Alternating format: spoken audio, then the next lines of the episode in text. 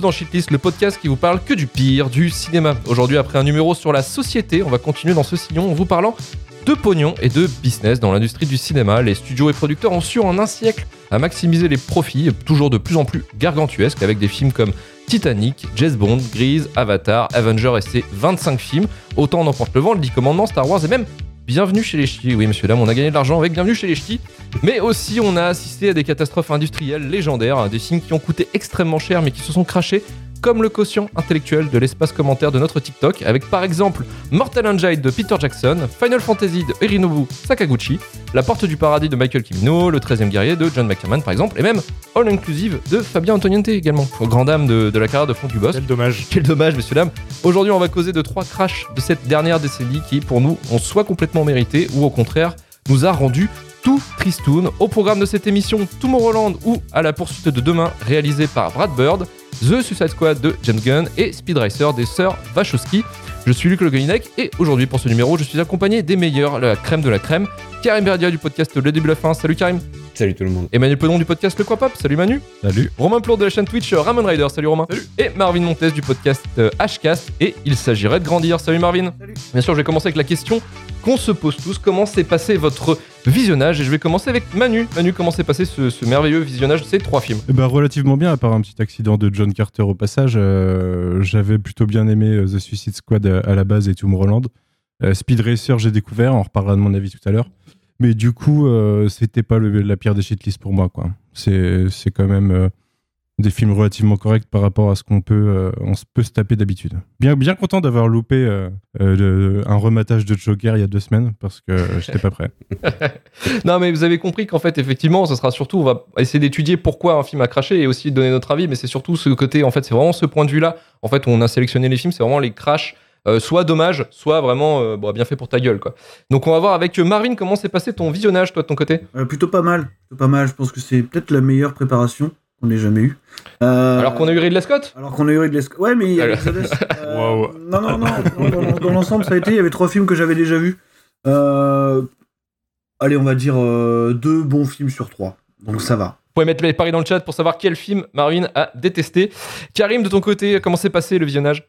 Euh, à la cool, très à la cool, euh, euh, parce que le timing était en plus. Ouais, non, aujourd'hui c'était cool, je travaillais pas, donc j'ai pu me faire deux films aujourd'hui.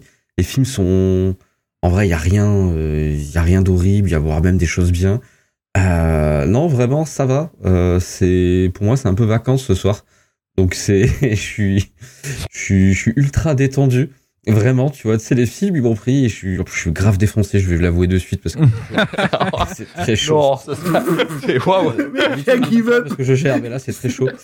Et euh, mais heureusement, il y a eu Speed Racer à la fin euh, qui euh, qui m'a réveillé, euh, qui m'a réveillé. Donc euh, donc ça va. Donc pour la préparation, euh, franchement, ça va. Ok, donc c'était Sequoia for Karim ce soir. Exact. Ah ouais, tellement, tu vois. tu sais. Mec, on a, moi, tu vois, ces derniers temps, je suis assidu et euh, le dernier m'a fatigué. Euh, Requiem for a Dream, la dernière fois, ça m'a fatigué, vraiment. Donc euh, voilà, il me fallait euh, mon épisode détente et je vous en remercie, c'est gentil. Bah merci à toi Karim en tout cas d'être là avec nous ce soir. Et Romain, comment s'est passé euh, ce visionnage? Ah bah moi c'est l'inverse de Karim euh, dans le sens où euh, lui il est en vacances, moi je fais Ouais, que c'est bosser ce temps-ci et j'en ai ras le cul euh, et j'avais pas le temps pour mater les films parce qu'il faut savoir que Shitlist c'est trois films à mater à chaque fois et selon la durée on a du mal à les placer parce qu'on peut les faire à l'avance mais qu'on est tous un petit peu cons on les fait au dernier moment. Et j'ai dû, les, Oui. j'ai dû les placer un petit peu aléatoirement dans mon planning, euh, quitte à les mater au boulot entre midi et deux, etc. Euh, donc c'était un peu tendu. Ouais, Pas, pas simple. Par contre, là où on se rejoint avec Karim, c'est que moi aussi j'ai été réveillé par euh, Speed Racer dans le sens où j'ai dû me le faire ce matin à 5h du matin. Voilà, j'ai dû, me dû lever tôt pour le faire avant le boulot, parce que j'avais pas le choix en fait. Et c'est une expérience que je ne recommande à personne et je pense avoir perdu un peu d'espérance de vie dans, le, dans ce move. Mais, euh, mais, mais voilà, on est là, on est chaud, on est, on est mort, mais on va le faire. Mais on, est là quoi. C'est- quand même trois films de 2h10. hein. Et ça, c'est Ouais, dur par par contre, on rapport a, à C'est vrai. sur la durée là. C'était Ouais. c'est ça. Franchement, les On fait tout le temps ça. hein. Je suis désolé, je suis désolé les mecs. C'est vrai que maintenant on a envie d'appeler cette émission euh, 6h30 douche comprise quoi. Mhm. C'est, euh, 6h32 c'était assez perdu. fou, oh Oh Oh là là. La version de 2 heures de perdu, mais version baltringue, comme Ouais, un certain bah. David. C'est sur les mugs, c'est sur les mugs. voulez. On y reviendra. Vous suivez Twitter ou Instagram, vous- vous connaissez un petit peu, un petit peu les bails, hein. vraiment les bails, les bails sombres de notre, de notre histoire de, de podcast. Et on va pouvoir commencer avec le premier film qui est Tomorrowland. Chaque seconde qui passe raccourcit notre futur. Newton? C'est pas à moi. Quoi? Le pins, j'ai jamais eu de. S'il existait un endroit, Papa, regarde ça, je te dis, tu trouves pas ça bizarre? Un endroit secret où rien ne serait impossible. Tu vois Arrête, Casey, s'il te plaît. Quand j'ai touché Spins, j'ai vu un endroit incroyable. Tu as vu un endroit secret où les meilleurs et les plus brillants d'entre nous se sont réunis pour changer le monde. Nous cherchions quelqu'un comme toi depuis très longtemps. Pourquoi? Qu'est-ce qui s'est passé là-bas? Une catastrophe? Ils t'ont suivi? Qui ça? Vite Allonge-toi Il n'y a qu'un seul accès. Ils savent qu'on arrive, alors suis-moi Pourquoi vous m'avez choisi moi Il pense que tu peux réparer le monde. Tu voulais voir le monde de demain? Tu y es. Accroche-toi Alors Tomorrowland sorti en 2015, produit et distribué par Disney avec un budget de 185 millions de dollars, coproduit et coécrit entre Brad Bird connu pour le géant de fer Ratatouille et les Indestructibles et Damon Lindelof connu pour les séries Lost, Watchmen et The Leftovers et réalisé par Brad Bird. Tomorrowland nous fait suivre les aventures de Casey interprétée par Britt Robertson, une adolescente brillante et optimiste douée d'une grande curiosité scientifique et Frank sous les traits de George Nespresso Clooney, un homme qui fut autrefois un jeune inventeur de génie avant de perdre ses illusions. Ils s'embarquent pour une périlleuse mission. Leur but, découvrir les secrets d'un lieu mystérieux du nom de Tomorrowland, un endroit situé quelque part dans le temps et l'espace qui ne semble exister que dans leur mémoire commune. Pourquoi Manu, euh, d'après toi, le film n'aurait pas dû mériter un four commercial finalement? Bah écoute, euh, je pense qu'il l'a mérité parce que euh, Disney a un peu cherché le four commercial ils l'ont très mal vendu à l'époque. Et euh, il sortait même pas six mois après Star Wars, ils l'ont très mal marketé. Je me souviens que la bande-annonce ne montrait pas du tout ce qu'était le film puisque c'était juste un extrait, l'extrait de l'évasion de la maison de Franck euh, qui arrive au milieu du film. Et du coup, on savait pas du tout trop euh, à quoi s'attendre en allant le voir, mais je fais partie de ceux qui l'ont vu en salle parce que Brad Oh. Bird et parce que Damon Lindelof, vous savez que j'ai j'ai- mes passions qui vont un peu à l'encontre de Marvin. À force de le revoir, je trouve qu'il a vraiment un très mauvais rythme. Cependant, je suis toujours, j'aime toujours le message optimiste, euh, optimiste qu'il essaye de porter. Euh, alors certes, il y, a un- il y a un- il y a un côté euh, un peu dérangeant dans le film. Je pense que Marvin en reparlera beaucoup plus tout à l'heure. Je suis là, je suis prêt. je, je, lui, je lui laisse un petit peu de munitions. Mais, euh, mais je sais pas, il y, a- il y a un côté pur euh, du jeune Frank ou euh, du coup de. euh, comment elle s'appelle du coup Britt Robertson le Oui, Britt personnage. Robertson, ouais. ouais. Mais le personnage, je me rappelle. Plus. Je trouve que ça marche bien. Après, euh, le, je, je parlais du problème de rythme, mais je- le film ne sait pas vraiment euh, comment porter ces 2h10. Il aurait vachement mérité à durer 1h45, je pense. Parce que euh, on se traîne à lancer l'action et à suivre les péripéties de Casey euh, pendant un moment avant de rentrer dans le vif du sujet. Et euh, et il y a cette hypocrisie. euh, alors déjà, c'est marrant, j'en parlais euh, en off tout à l'heure avec Juliette, mais l'hypocrisie de Disney qui possède un certain nombre de films anticapitalistes. Grosse ironie. Mais l'ironie, enfin le, le, le- fait de tuer des gens à, balles dans le film, mais en les désintégrant à base de lumière bleue, histoire de c'est pas très grave, c'est pas comme s'ils étaient morts. Je trouve ça un peu hypocri- hypocrite aussi euh, au sein de l'histoire. À côté de ça, ouais, non, euh, je trouve que Brad Bird fait le taf. Euh, c'est un peu pauvre visuellement sur le dernier tiers quand même, ça aurait mérité. euh. Alors certes, certes, c'est là pour porter un peu le message du truc, quoi. C'est un futur, enfin c'est un futur utopique du passé qui se retrouve dystopique. Mais, mais ils auraient mérité d'y mettre un peu plus, quoi. Même si ça doit être un peu plus dark, un peu plus l'Empire, pourquoi pas, mais ça fait un peu tiep, quoi. Euh, à côté de ça, non, je trouve que c'est toujours un film agréable à regarder. J'aime beaucoup le message. J'arrive à passer à côté de ses, défauts, mais vraiment, c'est pas une surprise non plus qu'il soit foiré parce que, comme je disais, la promo était catastrophique. Et en fait, c'est dur de- d'essayer de, porter le film derrière parce que même si t'apprécies, il n'y a pas de quoi le vendre aux autres en fait. Et ce qui est assez intéressant avec ce flop, c'est que pour les chiffres, c'est assez fou. Parce qu'en fait, il faut savoir que il est sorti en 2015 et en 2015, c'était un peu l'année noire pour tout ce qui était les, les nouvelles euh, IP, en fait, tout, tout ce qui est les nouvelles franchises que les, les studios essayaient de lancer. Parce qu'en fait, il y avait euh, Tomorrowland, c'est le troisième flop, le troisième gros flop de l'année, avec Jupiter Ascending des sœurs Wachowski Mhm. et aussi euh, le septième fils euh, qui avait été aussi lancé. Le septième fils, si vous l'avez vu, c'est Incroyable. ah, c'est magnifique. C'est euh, tout ce que tu peux pas faire de l'heroic fantasy, ils l'ont. Donc le, le film a coûté avec, alors je crois avec les budgets marketing au total, ça a coûté 280 millions de dollars, donc ce qui est quand même une énorme somme.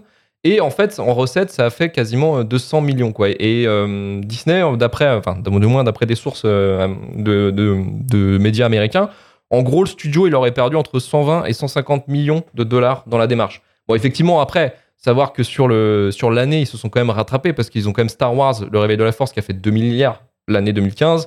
Et puis derrière, il y a eu aussi Avenger, l'ère d'Ultron, qui a fait 1 milliard 4, il me semble, de tête. Donc ils sont quand même un peu rattrapés dans, dans le bousier, mais euh, c'est quand même le. C'est une trilogie un peu noire aussi pour. euh, C'est un moment un peu noir pour Disney, parce que c'est le troisième flop de Disney en 4 ans. Ce qu'ils avaient fait aussi. euh, alors je sais pas si vous vous souvenez de celui-ci, c'est pas John Carter, mais Milo sur. Mars. Milo sur Ah non, Mars. ça, je pas. euh, qui est un film d'animation qui est extrêmement dégueulasse, qui est assez bizarre. Et il s'est planté. Alors lui, je crois qu'il a fait, euh, il avait même pas fait 100 millions, il me semble. C'était un, c'était un, vraiment un four. Et John Carter, effectivement, qui est le, un des, des astres légendaires de, de Disney. Euh, c'est quand même pas mal quand même pour l'année. Enfin, sur cette période-là, en train de se dire bon, bah, finalement, est-ce qu'on va euh, capitaliser sur des nouvelles IP ou on va faire tout mais Avenger Et ben effectivement, ils vont tous faire Marvel. Finalement, ils vont se dire bon, on va éviter de lancer des nouveaux trucs. Après, il y a aussi la presse qui le trouvait vraiment aussi particulièrement euh, peut-être ambitieux visuellement, mais reproche quand même une intrigue très peu spectaculaire. Et ce qui est vrai, qu'est-ce que tu rejoins, Manu, je te rejoins, Manu, c'est sur la fin en fait. Euh, Il y a toute une partie finale en fait où on a plusieurs personnages qui portent une espèce de, de vision de, de l'humanité et de l'avenir en fait qui est différente.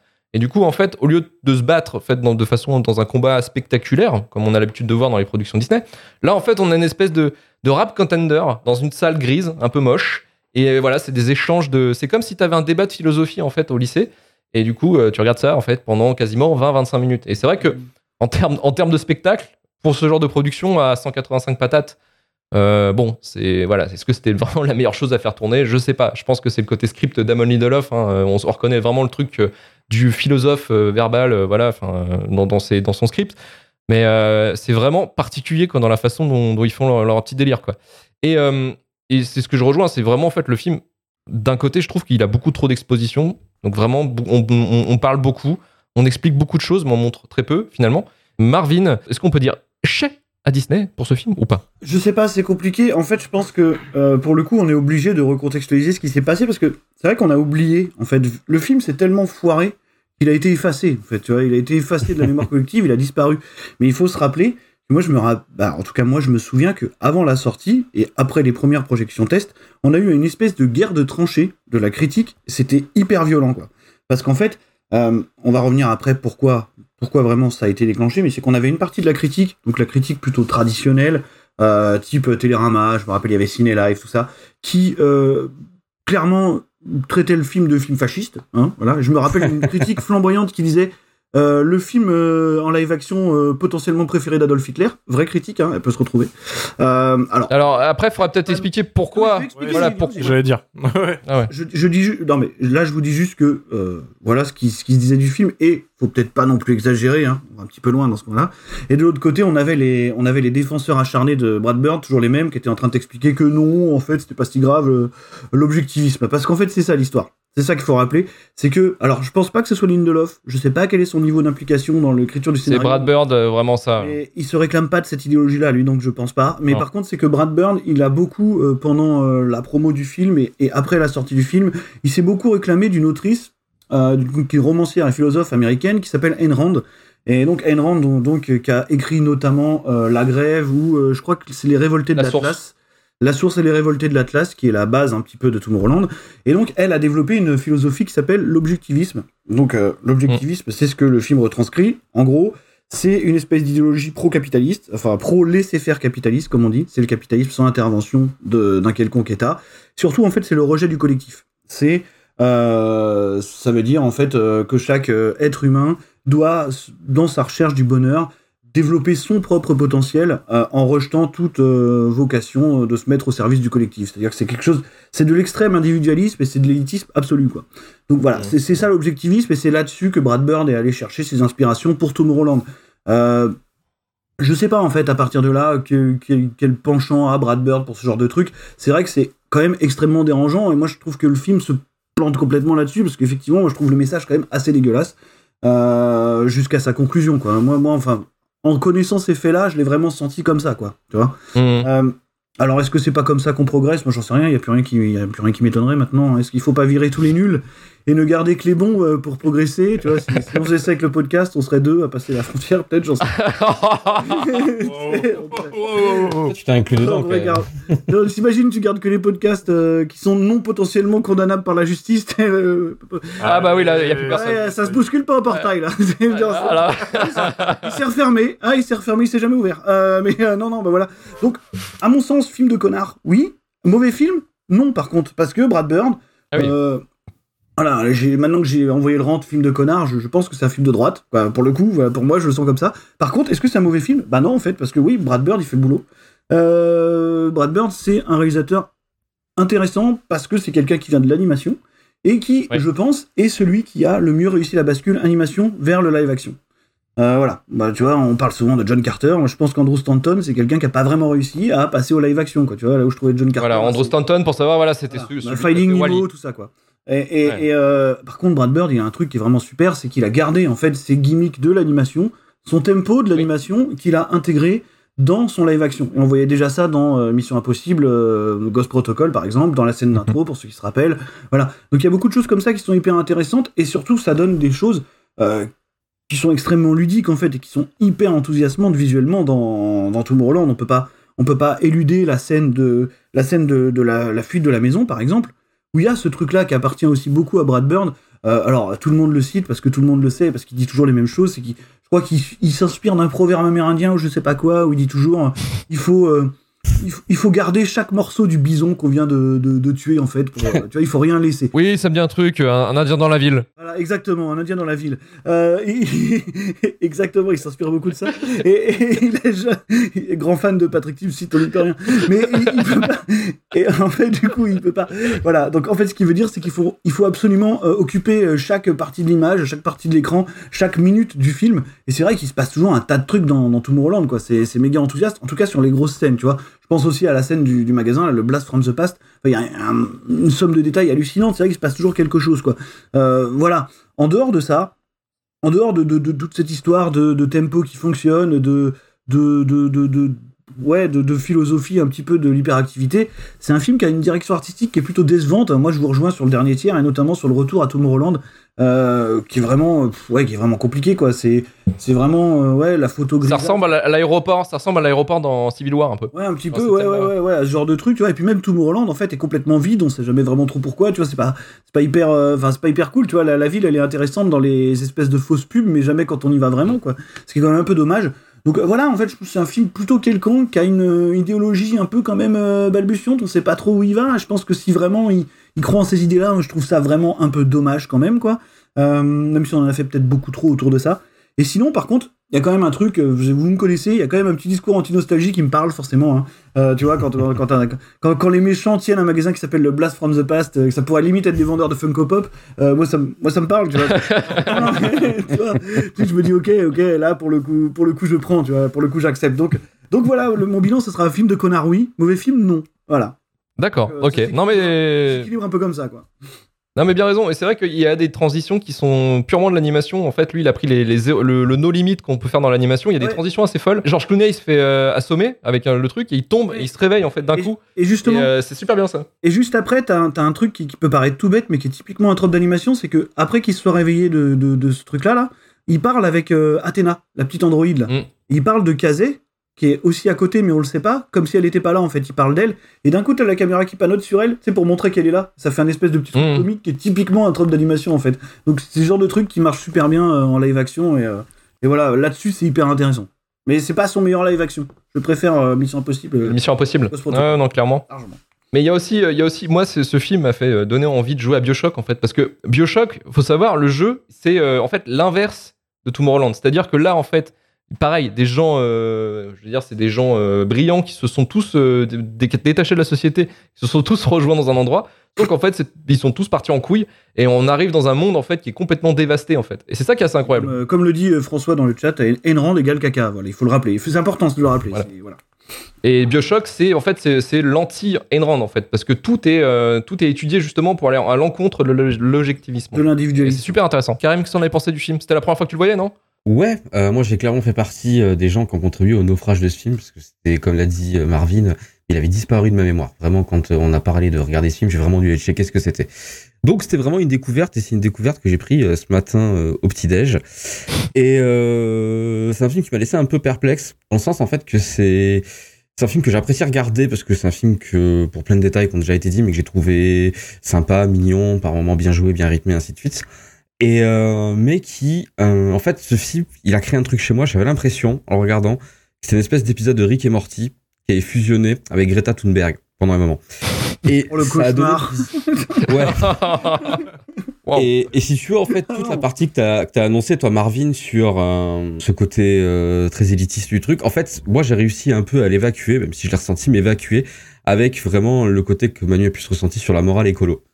Sauf que euh, moi j'ai un peu de balle quand les films m'engueulent en fait euh, globalement tu vois c'est celui-là il m'engueule aussi doucement parce qu'il te il te met des mots mais quand même il te rappelle à quel point t'as un trou du cul parce que euh, parce que Parce tu que vis tu aimes les, les œuvres, non, mais tu aimes les œuvres de fiction euh, anti, enfin dystopiques. C'est vrai qu'il y a ce Tu, discours. en fait sur la embrasse SF. cette philosophie. Il y a ce discours sur la SF qui dit vous êtes des connards avec la SF. C'est vrai qu'il y a ça aussi. Bah, c'est un peu ça en fait. Donc, euh, et vu que vraiment le dernier tiers du film, il abandonne l'idée d'être visuel pour te mettre du discours en tête.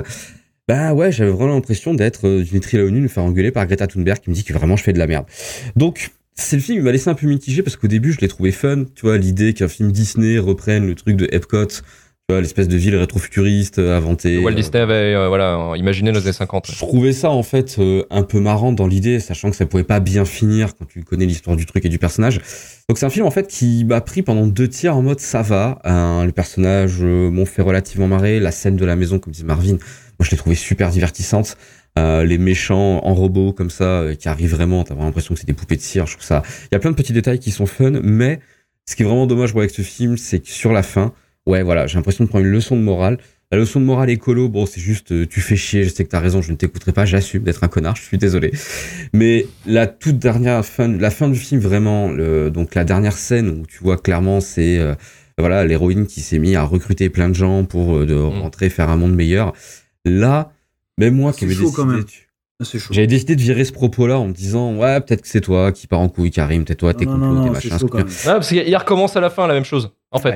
Voilà, donc tu vois, c'est c'est un peu dommage. Et donc, bah, je vais je vais rejoindre un peu Marvin sur le coup. Est-ce que euh, je dirais pas jusqu'à dire film de connard parce qu'il a il y a quand même des choses qui m'ont qui m'ont plu, tu vois, et même ce délire sur l'écologie et sur le fait de se voiler la face. euh, voilà, que la seule réaction qu'on a en fait, c'est de se voiler la face.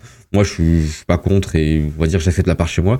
Mais enfin, ça c'était ça passe. Le film en vrai, il est mignon, divertissant, mais le fond m'a fait un peu chier, donc euh, ouais, j'irai moyen bof. Voilà, je m'arrêterai là-dessus parce que je crois que j'ai tout commencé à tourner en rond. merci Karim. Et de ton côté, du coup, pour finir, euh, Romain, quelques petits mots sur, euh, sur Tomorrowland? Ouais, bah moi c'est un film dont j'avais vu les bandes annonces à l'époque euh, au cinéma. Ça fait partie des films.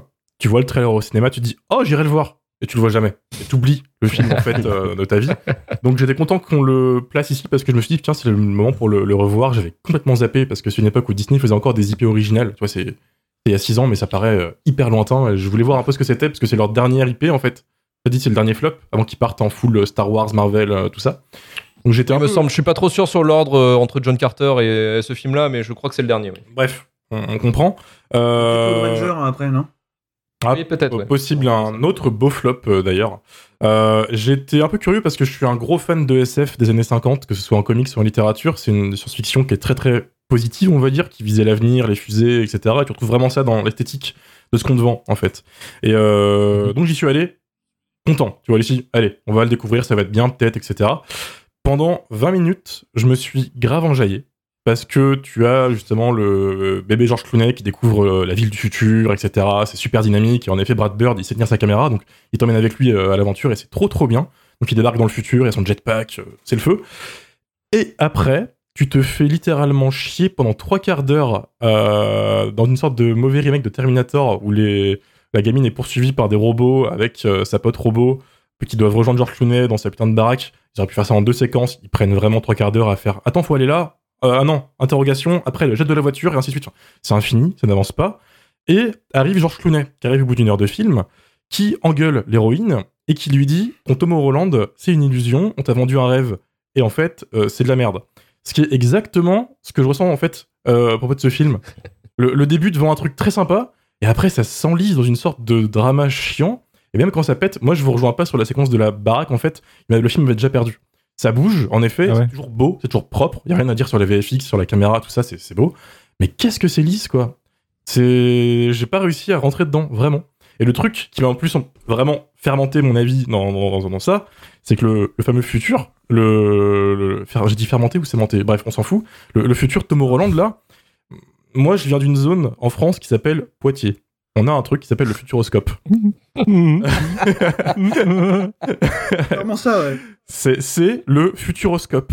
Je suis désolé, c'est la même chose. Ils avaient 200 patates à dépenser. Tom Holland ressemble à rien.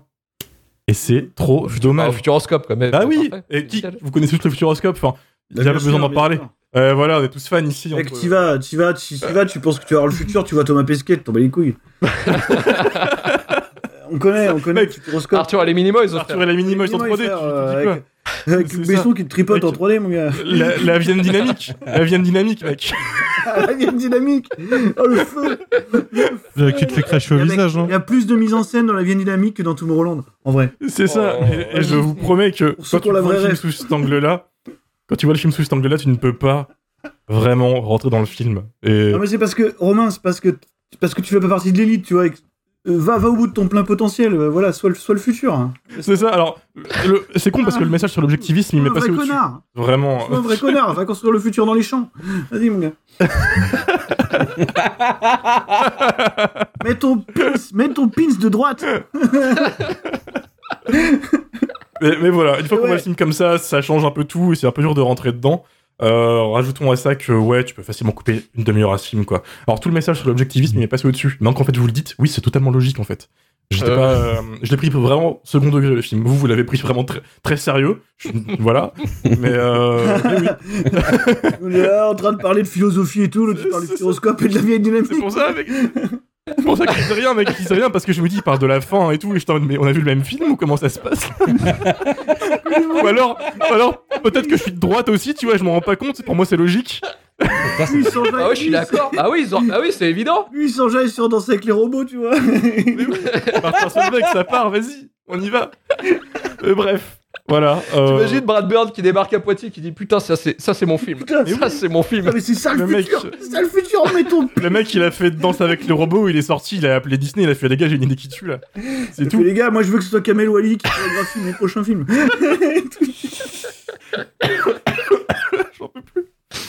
Bref, Oh putain. Mais voilà, après, je peux comprendre le flop du coup, parce que comment vendre ça quoi? Comment vendre Futuroscope le film sans que ce soit. même, même Georges Clooney. Mec. Rien qu'en le disant, tu l'as vendu en fait déjà. Bref, ne regardez pas, ce n'est pas ça. Enfin, allez au Futuroscope, vous aurez la vraie expérience. Voilà, la 4DX, allez là-bas, pas ici. Ouais, la vraie. Sans Georges sans Georges Clooney par contre. Voilà. c'est ça. Eh, dommage. Avec Luc Besson. Ah Ah voilà. bah, Chacun sa merde. voilà. Merci en tout cas. Donc mi figue mi raisin, vive le Futuroscope du coup pour euh, Tomorrowland. Et on va passer à The Suicide Squad. Bloodsport. Condamné pour avoir envoyé Superman en réa avec une balle en kryptonite. Pas question d'entrer dans votre Suicide Squad. L'avenir le dira. Je vais bientôt passer au tribunal. Et Madame Waller a dit que tu pourrais m'aider. Vous allez arrêter de menacer ma fille Baissez vos armes. Madame Waller, Baissez vos armes Je n'en viendrai pas à ce genre d'extrémité si cette mission n'était pas d'une importance que vous ne pouvez même pas imaginer. Vous êtes partant ou restant? Bien. Montons votre équipe.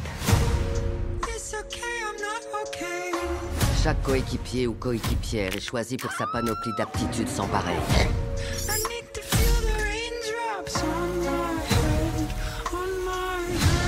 Désolée d'être à la bourre, j'ai dû aller faire caca.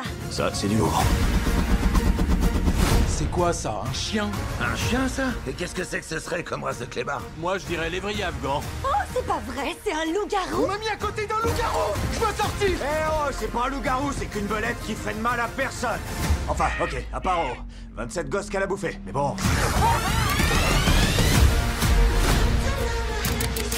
Votre mission est de détruire toute trace d'une sorte d'étoile de mer connue sous le seul nom de projet Starfish. Il y a des questions?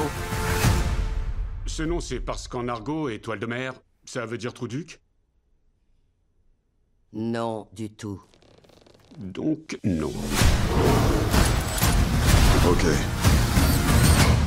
On y va. C'est du suicide. Ouais, c'est notre spécialité.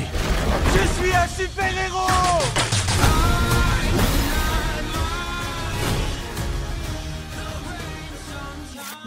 The Suicide Squad sorti en 2021 suite du catastrophique Suicide Squad de 2007 dont on a déjà parlé dans Shitlist. Produit par DC Films avec un budget de 185 millions de dollars lui aussi hors marketing et distribué par Warner Bros. Écrit et réalisé par James Gunn responsable des incroyables films Horribilis et Super mais malheureusement aussi le réalisateur qui a poussé toute une société à faire des films métacomiques avec le succès de son Gardien de la Galaxie. The Suicide Squad nous fait suivre un groupe de super vilains qui est envoyé sous la contrainte du gouvernement des États-Unis dans un pays ressemblant à Cuba pour récupérer un projet d'armes secret. Au casting de ce film, nous retrouvons Idris Elba, Margot Robbie, Sylvester Stallone, Daniela Melchior, Viola Davis et Joel Kinnaman et John Cena. Et Romain, pourquoi ce film ne mérite pas d'avoir craché contrairement à la version de 2016 qui aurait pu, qui aurait dû, pardon, ne jamais sortir finalement? Il mérite grave, grave pas, mais je peux totalement comprendre le flop dans le sens où euh, ça, son prédécesseur, on va dire, avait fait les travaux nécessaires pour que le truc ne marche absolument pas. Oui. Euh, Et il a bien bossé, hein. il a, il a bien bossé. ouais, il a vraiment, il a taffé, hein, clairement. Et euh, tu, je, je peux comprendre DC Comics, je peux comprendre la panique qu'ils ont eue pour vendre le truc. Mm. C'est-à-dire qu'ils voulaient clairement faire une franchise de Suicide Squad, ce qui est compréhensible, il y a un potentiel en termes de comics, en termes de personnages, c'est infini, il y, a il y a de quoi faire. Mais comment passer derrière cette merde? Et là, coup de chance, euh, James Gunn se fait littéralement virer de Marvel du jour au lendemain parce qu'il a fait des tweets un petit peu douteux il y a 10 ans, euh, à base d'humour noir, de mineurs et tout. Mais bref, c'est- voilà. Euh, et les de mecs, ils réalisateur, disent- quoi. hein. Normal. oui, bah, c'est c'est ça. Euh, ils se disent, les gars, c'est notre moment, et les mecs chopent James Gunn par le col trois jours après et lui disent, donne de l'argent, ta carte blanche, fais-nous un bon film. Parce qu'à ce moment-là, DC Comics, ils ont sorti Batman vs Superman qui a divisé, Suicide Squad qui a pas marché, et Justice League c'était juste après. Et Justice League, c'était un peu le bordel. Il y avait Snyder qui est parti, il y a Just, il y a Joss Whedon qui s'est ramené. Enfin, Sweden, ouais. c'était la merde, il leur fallait un bon film, et ils ont dit, bah écoute, prends, prends de la thune et fais-nous un truc parce que. T'as eu Wonder Woman aussi entre temps. Ah oui, il y a Wonder Woman aussi. Ouais, bah c'est. Ouais, qui avait cartonné bien- le premier. ouais. Tellement bien que je l'ai déjà oublié, tu vois, c'est dire. Non, non, mais j'ai coupé parce qu'en en fait, au début, euh, Warner voulait d'abord le prendre effectivement pour faire un film, mais c'était pas Suicide Squad, c'est c'est la demande de James Gunn. C'était euh, eux, lui, il voulait faire, enfin, la Warner voulait qu'il fasse le Superman. Ah ouais, bah, ça lui va pas trop, mais je peux comprendre que le Non, mec fait un truc, non, euh, du coup. il, est très très bien chez Suicide Squad en fait. Ouais, c'est Euh, des, blagues, euh, ouais, des blagues de slip, quoi. Super. Oui, bah oui, mais ça colle bien chez Suicide Squad. On, on va y revenir. J'ai adoré sa version de Suicide Squad dans le sens où ça fait grave plaisir de voir un gros film à gros budget aussi débile. C'est-à-dire que tu vois des choses dans ce film que tu ne vois plus dans le cinéma blockbusters actuel. C'est-à-dire que tu as des gros gestes masturbatoires, des blagues de slip, comme tu dis, des, des vraies blagues de cassos en fait tout le temps. Et les mecs battu les couilles tout le temps, tout le long du film. Et j'étais en mode putain, là, là ils ont pris un gros risque. Et je trouve que ça paye super bien parce que Gun, on trouve le gun des Gardiens de la Galaxie, si tu veux, tu trouves ses gimmicks. C'est-à-dire que la soundtrack, c'est un jukebox des années 80. Il y a un personnage en CGI qui est là pour amuser un petit peu la galerie. Mais tu trouves aussi des gouttes? Deux même. Oui, c'est vrai. Mm. Euh, Et à la Il y en a un qui a un leurre au la belette, et euh, il y a même Starro à la fin, tu vois. Enfin, c'est Oui. c'est ses gimmicks fois 1000, il a amplifié tout. Mais tu trouves le James Gunn euh, de l'époque, Trauma slash Horribilis, qui sont des, des films incroyables que je vous conseille Mm. d'aller voir, qui est un mec un peu punk, qui voulait faire du gore un peu trash et du bon bis. Et il a pu s'éclater un peu et en glisser à droite à gauche. Et ça fait bien plaisir de le voir là-dedans parce que moi je trouve qu'il excelle à ça. Donc voilà. Rajoute qu'il a réussi à faire un truc bien avec quand même des personnages pas utilisables quoi. Enfin, le mec a mis à l'amende la Justice League avec Peacemaker quand même et un putain de requin joué par Sylvester Stallone. Est-ce que tu vous rendez compte du Mhm. talent scénariste du, du mec, tu vois? Il a même rendu supportable Harley Quinn. Faut, faut honnête. Il y a, il y a eu un rebuild. Il y a eu un rebuild. Ouais, ouais. Ouais, c'est ça, parce que Harley Quinn, personnage compliqué euh, chez DC, ils la veulent vraiment euh, en tête d'affiche. Je vais te dire Que la qu'il a rendu supportable euh, Rick Flag. C'est ça, imaginez le, le talent du mec, quoi. Encore plus compliqué. C'est ça, non, vraiment, il y a un- il y, a un talent d'écriture dans ce film que je- qui m'a vraiment surpris, parce que ça doit être une série B hyper euh, généreuse, c'est vraiment bien écrit, c'est touchant quand ça doit être touchant, c'est drôle quand ça doit être drôle. Vraiment, c'est super rare de voir ce genre de film sortir au cinéma, et moi je trouve ça grave dommage que ça ait floppé. Voilà. Eh ben, écoutez, on va revenir sur le, crash financier. En tout cas, merci du, cœur euh, que tu viens de nous donner, Romain. J'ai quatre raisons. J'ai quatre raisons pourquoi le film s'est planté. Et en fait, euh, c'est toutes des raisons différentes, mais c'est euh, c'est assez, presque tragique. En fait, la première raison, et c'est la plus évidente et la plus grosse, parce que le film a coûté 185 millions. Sans le budget marketing, il n'en rapporté que 168 millions. Mais après, on reprendra après du, du je de l'after. En fait, la première raison, c'est que le marketing, ou du moins la communication, ne savait pas trop te tabler. Est-ce que c'est une suite? Est-ce que c'est un remake? Pourquoi c'est le même nom? Est-ce que c'est pas trop tôt? Justement, après, on est à 5 ans après le Suicide Squad qui a quand même fait euh, un carton, mais qui a aussi fait euh, rétro, rétroactivement euh, une, je dirais une, ouais, beaucoup de mal, mais surtout une réputation de merde en fait. Maintenant, Suicide Squad, c'est quasiment une marque maudite en fait, Mm. Euh, dans le sens où effectivement le film de David Ayer était tellement naze qu'en fait, bah, tout le monde a ce côté. En fait, Suicide Squad, ah oui, le truc avec Jared Leto là qui était dégueulasse et Will Smith là, ouais, ouais, moi, je m'en souviens, c'était nul à chier. Ouais, Il y, a des fans, hein, Il conserve ses défenseurs, hein. c'est un il y a des fans. Mais euh, majoritairement, les gens sains, tu vois, le commun des mortels, on dit non, c'est de la merde, on n'en veut plus, quoi. Et pour le coup, bah, euh, c'est ce côté-là, en fait, qui, qui fait que déjà, de base, c'est compliqué à vendre ce film et à comprendre pourquoi, en fait, The Suicide Squad, pourquoi son existence. Mhm. Et euh, il y a aussi un, truc qui qui aurait été nécessaire. En fait, Margot Robbie, je l'aime bien en Harley Quinn, dans, dans ce film surtout, mais en fait, de l'avoir mis dans le film, ça voulait dire en gros, euh, bah, en fait, c'est la suite de ce film de merde que vous avez tous détesté. Euh, on en a décidé d'en faire une Et suite. The Birds of Prey aussi. Oui, voilà, et Bird of Prey qui était pas non plus euh, un... Déjà, en termes de film, c'était pas non plus un rockstar. Et en termes de performance, ça n'a pas non plus été un film de dingue. Et pour le coup, en fait, les gens ont tout simplement, je pense, dans le commun des mortels, pas ceux qui sont cinéphiles, hein, mais vraiment ceux qui. La, la masse, en gros, quoi, des personnes qui vont voir un film pour se divertir, bah, euh, ils ont vu, ils ont fait, ouais, non, on va pas se faire niquer une deuxième fois. Et ils ont eu bien raison aussi dans ce côté-là, en se disant, bah, je vais pas me faire baiser, quoi. Donc, est-ce que déjà, cette- ces raisons-là, déjà, font que ça fait beaucoup? La deuxième raison, et là, c'est la Warner qui avait décidé de faire un truc magique, euh, qui était lié aussi au Covid. Parce qu'à l'époque, les salles, toutes les salles n'étaient pas forcément toutes ouvertes. Il y avait des, salles où il fallait remplir la moitié. euh, voilà, tout le monde avait un peu ses règles et du coup, on, savait que, que la potentiel, euh, le potentiel, je dirais, de, de- faire un succès au box-office était déjà limité en fait, de fait de- de- des réouvertures des salles un peu limitées. Et pour le coup, en fait, euh, Warner, quasiment toute l'année 21, 2021, ils ont décidé de dire bon, écoutez, on va sortir aussi donc en salle et aussi sur notre plateforme HBO Max euh, qui coûte 12 dollars euh, la souscription par mois. Donc on va essayer de voilà de se rattraper là-dessus. Bah ouais, c'est cool, sauf que bah effectivement euh, aux Éta- euh, HBO Max c'est pas partout quoi. Du coup bah c'est aux États-Unis. Pour le coup, les screeners et tous ceux qui ont pu récupérer le fichier vidéo, on l'ont partagé bien sûr sur Internet, parce que c'est la règle, Mhm. hein, faut savoir. Bien sûr. Toutes les personnes qui voulaient pas aller au cinéma, surtout en France, pour le côté euh, T'étais pas Ouais, sûr. non, mais moi je prends pas moi. Non, mais moi je prends pas mon pass sanitaire. hein, vous allez vous faire baiser. hein. Bah effectivement, déjà ça limite l'accès aussi en salle. T'imites bien euh, les youtubeurs. Mais écoute, j'ai voulu vous- tout faire ça toute ma vie. Et pour le coup, effectivement, bah euh, ça limite encore plus les, les clients et du coup ils se disent bah j'ai pas envie de me casser le cul, je vais le télécharger. Normal. Ils ont fini par mettre un délai de 45 jours sur leur sortie après 2021, du coup. Oui, oui, ils ont fait un voilà, ils ont réfléchi à ça, euh, réfléchir à une meilleure méthode. Ils ont quand même sorti ça, Wonder Woman 84, Matrix 4. Révolution, le, le- Dune aussi avait mangé un- Résurrection. comme ça aussi, je crois. Dune, il y avait les 45 jours. Ouais. Dune, il y avait 45 jours. Ok, d'accord. Mais pour le coup, effectivement, ça, ça a planté effectivement pas mal de films de la Warner euh, sur cette année-là. C'est pour ça qu'ils sont un peu dans la merde en ce moment aussi parce qu'ils ont pas, euh, pas Non. su bien négocier. euh. Qu'est-ce qui se passe chez Warner ces temps-ci? Hmm, Bizarre. c'est un peu la merde et pour le coup ouais effectivement c'est euh, c'est compliqué et puis il y a une raison j'ai envie de dire c'est presque j'ai presque je crois qu'il y a une malédiction envers un acteur du film qui s'appelle Idris Elba. Je sais pas il y a un truc chez lui. Il joue bien hein, j'a- j'adore cet acteur hein. mais à chaque fois qu'il est quelque part à l'affiche tu sais que le film il y a une chance de se planter. Là c'est arrivé pour ce Suicide Squad mais c'est aussi arrivé pour, Ouais. euh, C'est-à-dire que même pour, euh, il le- fait un- 3000 ans pour t'attendre Même quand il fait un speed-off de Fast and Furious, franchise po- potentiellement la plus populaire d'Hollywood à l'heure actuelle, le truc se foire, quoi. Ah, c'est aussi le pire film de la franchise, hein, honnêtement. oh, ça se- Non. euh, ah il y a le Non, 2 c'est euh, Ça se voit avec le il y a 9. le 1, 2, 3, 4 quand même, enfin, je sais pas, mais. il y a le dernier aussi qui est pas ouf hein. mais bref oui Ouais, le 9 Franchement, aussi. C'est c'est assez, c'est assez dingue en fait la, la façon dont Idris Elba a lâche tout moon quoi, lâche tout moon du box office. Et, et pour le coup, ça, ça m'a fait euh, pour dire aussi que peut-être Idris Elba un jour il va se retrouver au chômage à cause de ça en fait. Et que plus personne voudra voudra mettre un film avec lui euh, dedans parce que parce qu'il y a une espèce de légende qui va se créer en fait par rapport à, à- à le caster ou non et euh, potentiel euh, comment dire euh, box office ou non quoi. Donc voilà, il y a pas mal c'est ces raisons là en fait qui expliquent beaucoup le plantage du film Mm. et j'ai envie de dire presque malheureusement parce que moi en fait j'ai pas trop aimé le film au premier visionnage. Je m'attendais peut-être, à- je sais pas. en fait, moi, c'est le côté James Gunn, 56 ans, qui fait des blagues sur le sgeg. Je trouvais ça un peu, un peu, un peu limite, quoi. Tu vois, genre, bon, mec. Moi, j'adore. euh, réfléchis, réfléchis. mais oui, mais toi, t'adores, je sais. C'est ton, ton, c'est ton genre le, de la série Z, série B à, à 185 millions de patates. Ça, ça te fait plaisir, toi. Bien sûr. Et moi, voilà, c'est pas trop mon délire, mais effectivement, là, sur le deuxième visionnage, j'ai un peu plus apprécié. Je sais pas, j'étais un peu plus open et du coup, ça, je me suis fait un peu cuire par le film.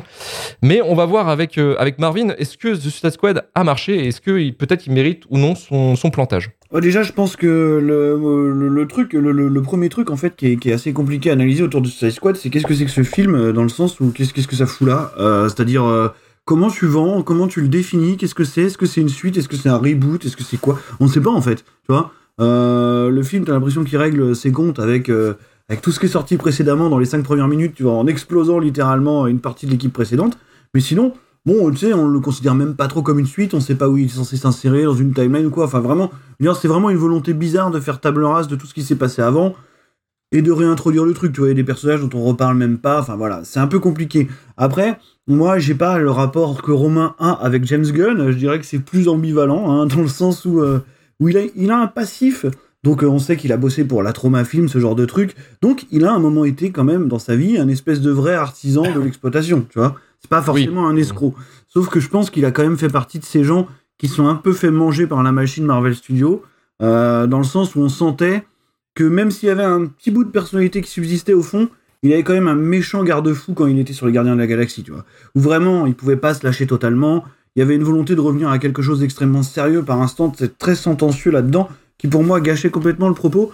Et du coup, il y a un truc qui me plaît déjà dans Suicide Squad, euh, c'est qu'en fait j'ai l'impression que James Gunn, il a enfin compris, à 56 ans, justement, avec ses blagues de prout et ses conneries, qu'il faisait quelque chose de fondamentalement débile. Tu vois dire, C'est un cinéaste. La révélation. Totalement teubé. Je pense vraiment que c'est un gros débile, mais qu'il l'a compris, en fait.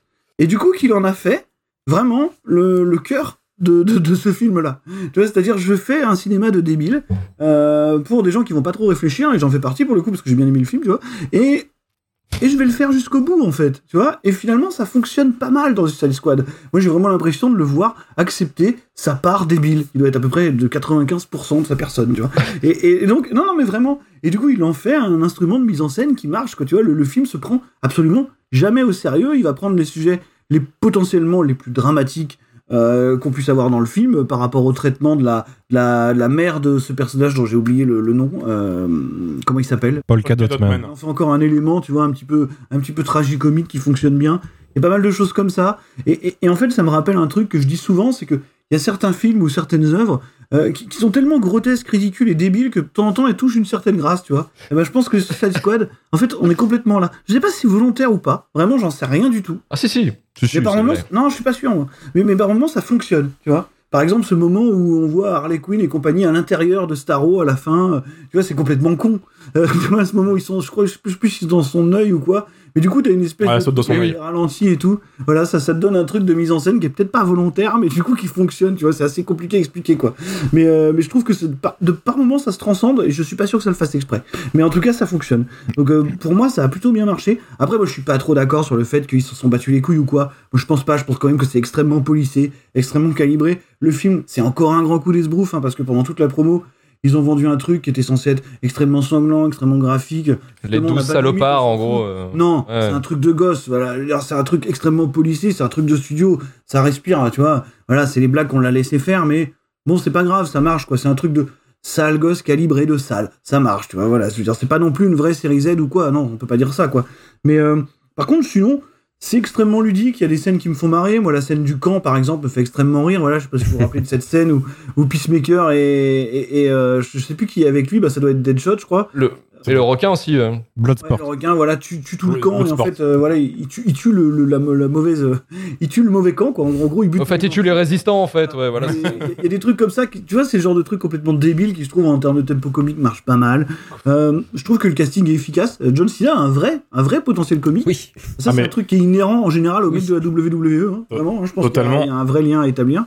Et, euh, Et regardez la série euh, Peacemaker, qui est la suite. Ouais, mais la spin-off, euh, peu. techniquement, elle est pas diffusée, euh, elle est pas diffusée chez nous. On n'a pas, ouais, c'est vrai qu'on Euh, on l'a pas vu, on l'a pas vu. Vous l'avez pas vu, on sait que vous l'avez pas vu, pardon. ouais. Euh, mais sinon, euh, le film marche euh, bien sur certains aspects, c'est-à-dire que comme tu disais tout à l'heure, il arrive à réhabiliter des personnages qui étaient absolument imbuvables avant. Donc déjà Rick Flag, alors en lui donnant moins de présence à l'écran en fait. Donc euh, c'est une manière comme une autre si tu veux de- d'en faire. Mais surtout Harley Quinn. C'est vrai que c'est la première fois que Margot Robbie Harley Quinn n'est pas insupportable parce que c'était absolument horrible dans dans, dans, le- dans le David Ayer. Bird of Prey. Pas de son fait hein, quand même, hein, elle y pouvait rien. Je veux dire, on se rappelle de cette histoire où elle s'était quand même vu raccourcir son short en post-prod par David Ayer, Enfin, on en était quand même là quoi. Euh, là, cette, là, cette fois-ci, il il a quand même réussi à en faire un personnage assez important, quitte à forcer le trait sur le symbolisme. Tu vois, il y a ce fameux passage dans le palais où euh, elle retombe pas dans les griffes du grand méchant, où elle parle de red flag, Mhm. ce genre de truc. Alors peut-être que c'est fort, peut-être que le trait est forcé. Il n'empêche que pour une fois, on la voit sortir du schéma qu'on applique forcément au personnage, tu vois, toujours, on le traite toujours d'une manière vraiment débile, quoi. Là, cette fois-ci, elle a quand même l'air d'avoir son propre chemin, de s'en sortir correctement, et c'est pas mal. D'ailleurs, je place, vite fait, ceux qui l'ont pas vu, regardez la série animée Harley Quinn, on m'a, on m'a- on l'a Oui. fait regarder, et c'est vraiment très très bien, pour le coup. Oui. Oui. Donc euh, voilà, c'est, c'est, c'est pas une connerie. Euh, donc non, non, je pense, je pense que ça marche, voilà. Je pense que c'est idiot, c'est complètement débile, faut pas chercher beaucoup plus loin, mais ça fonctionne.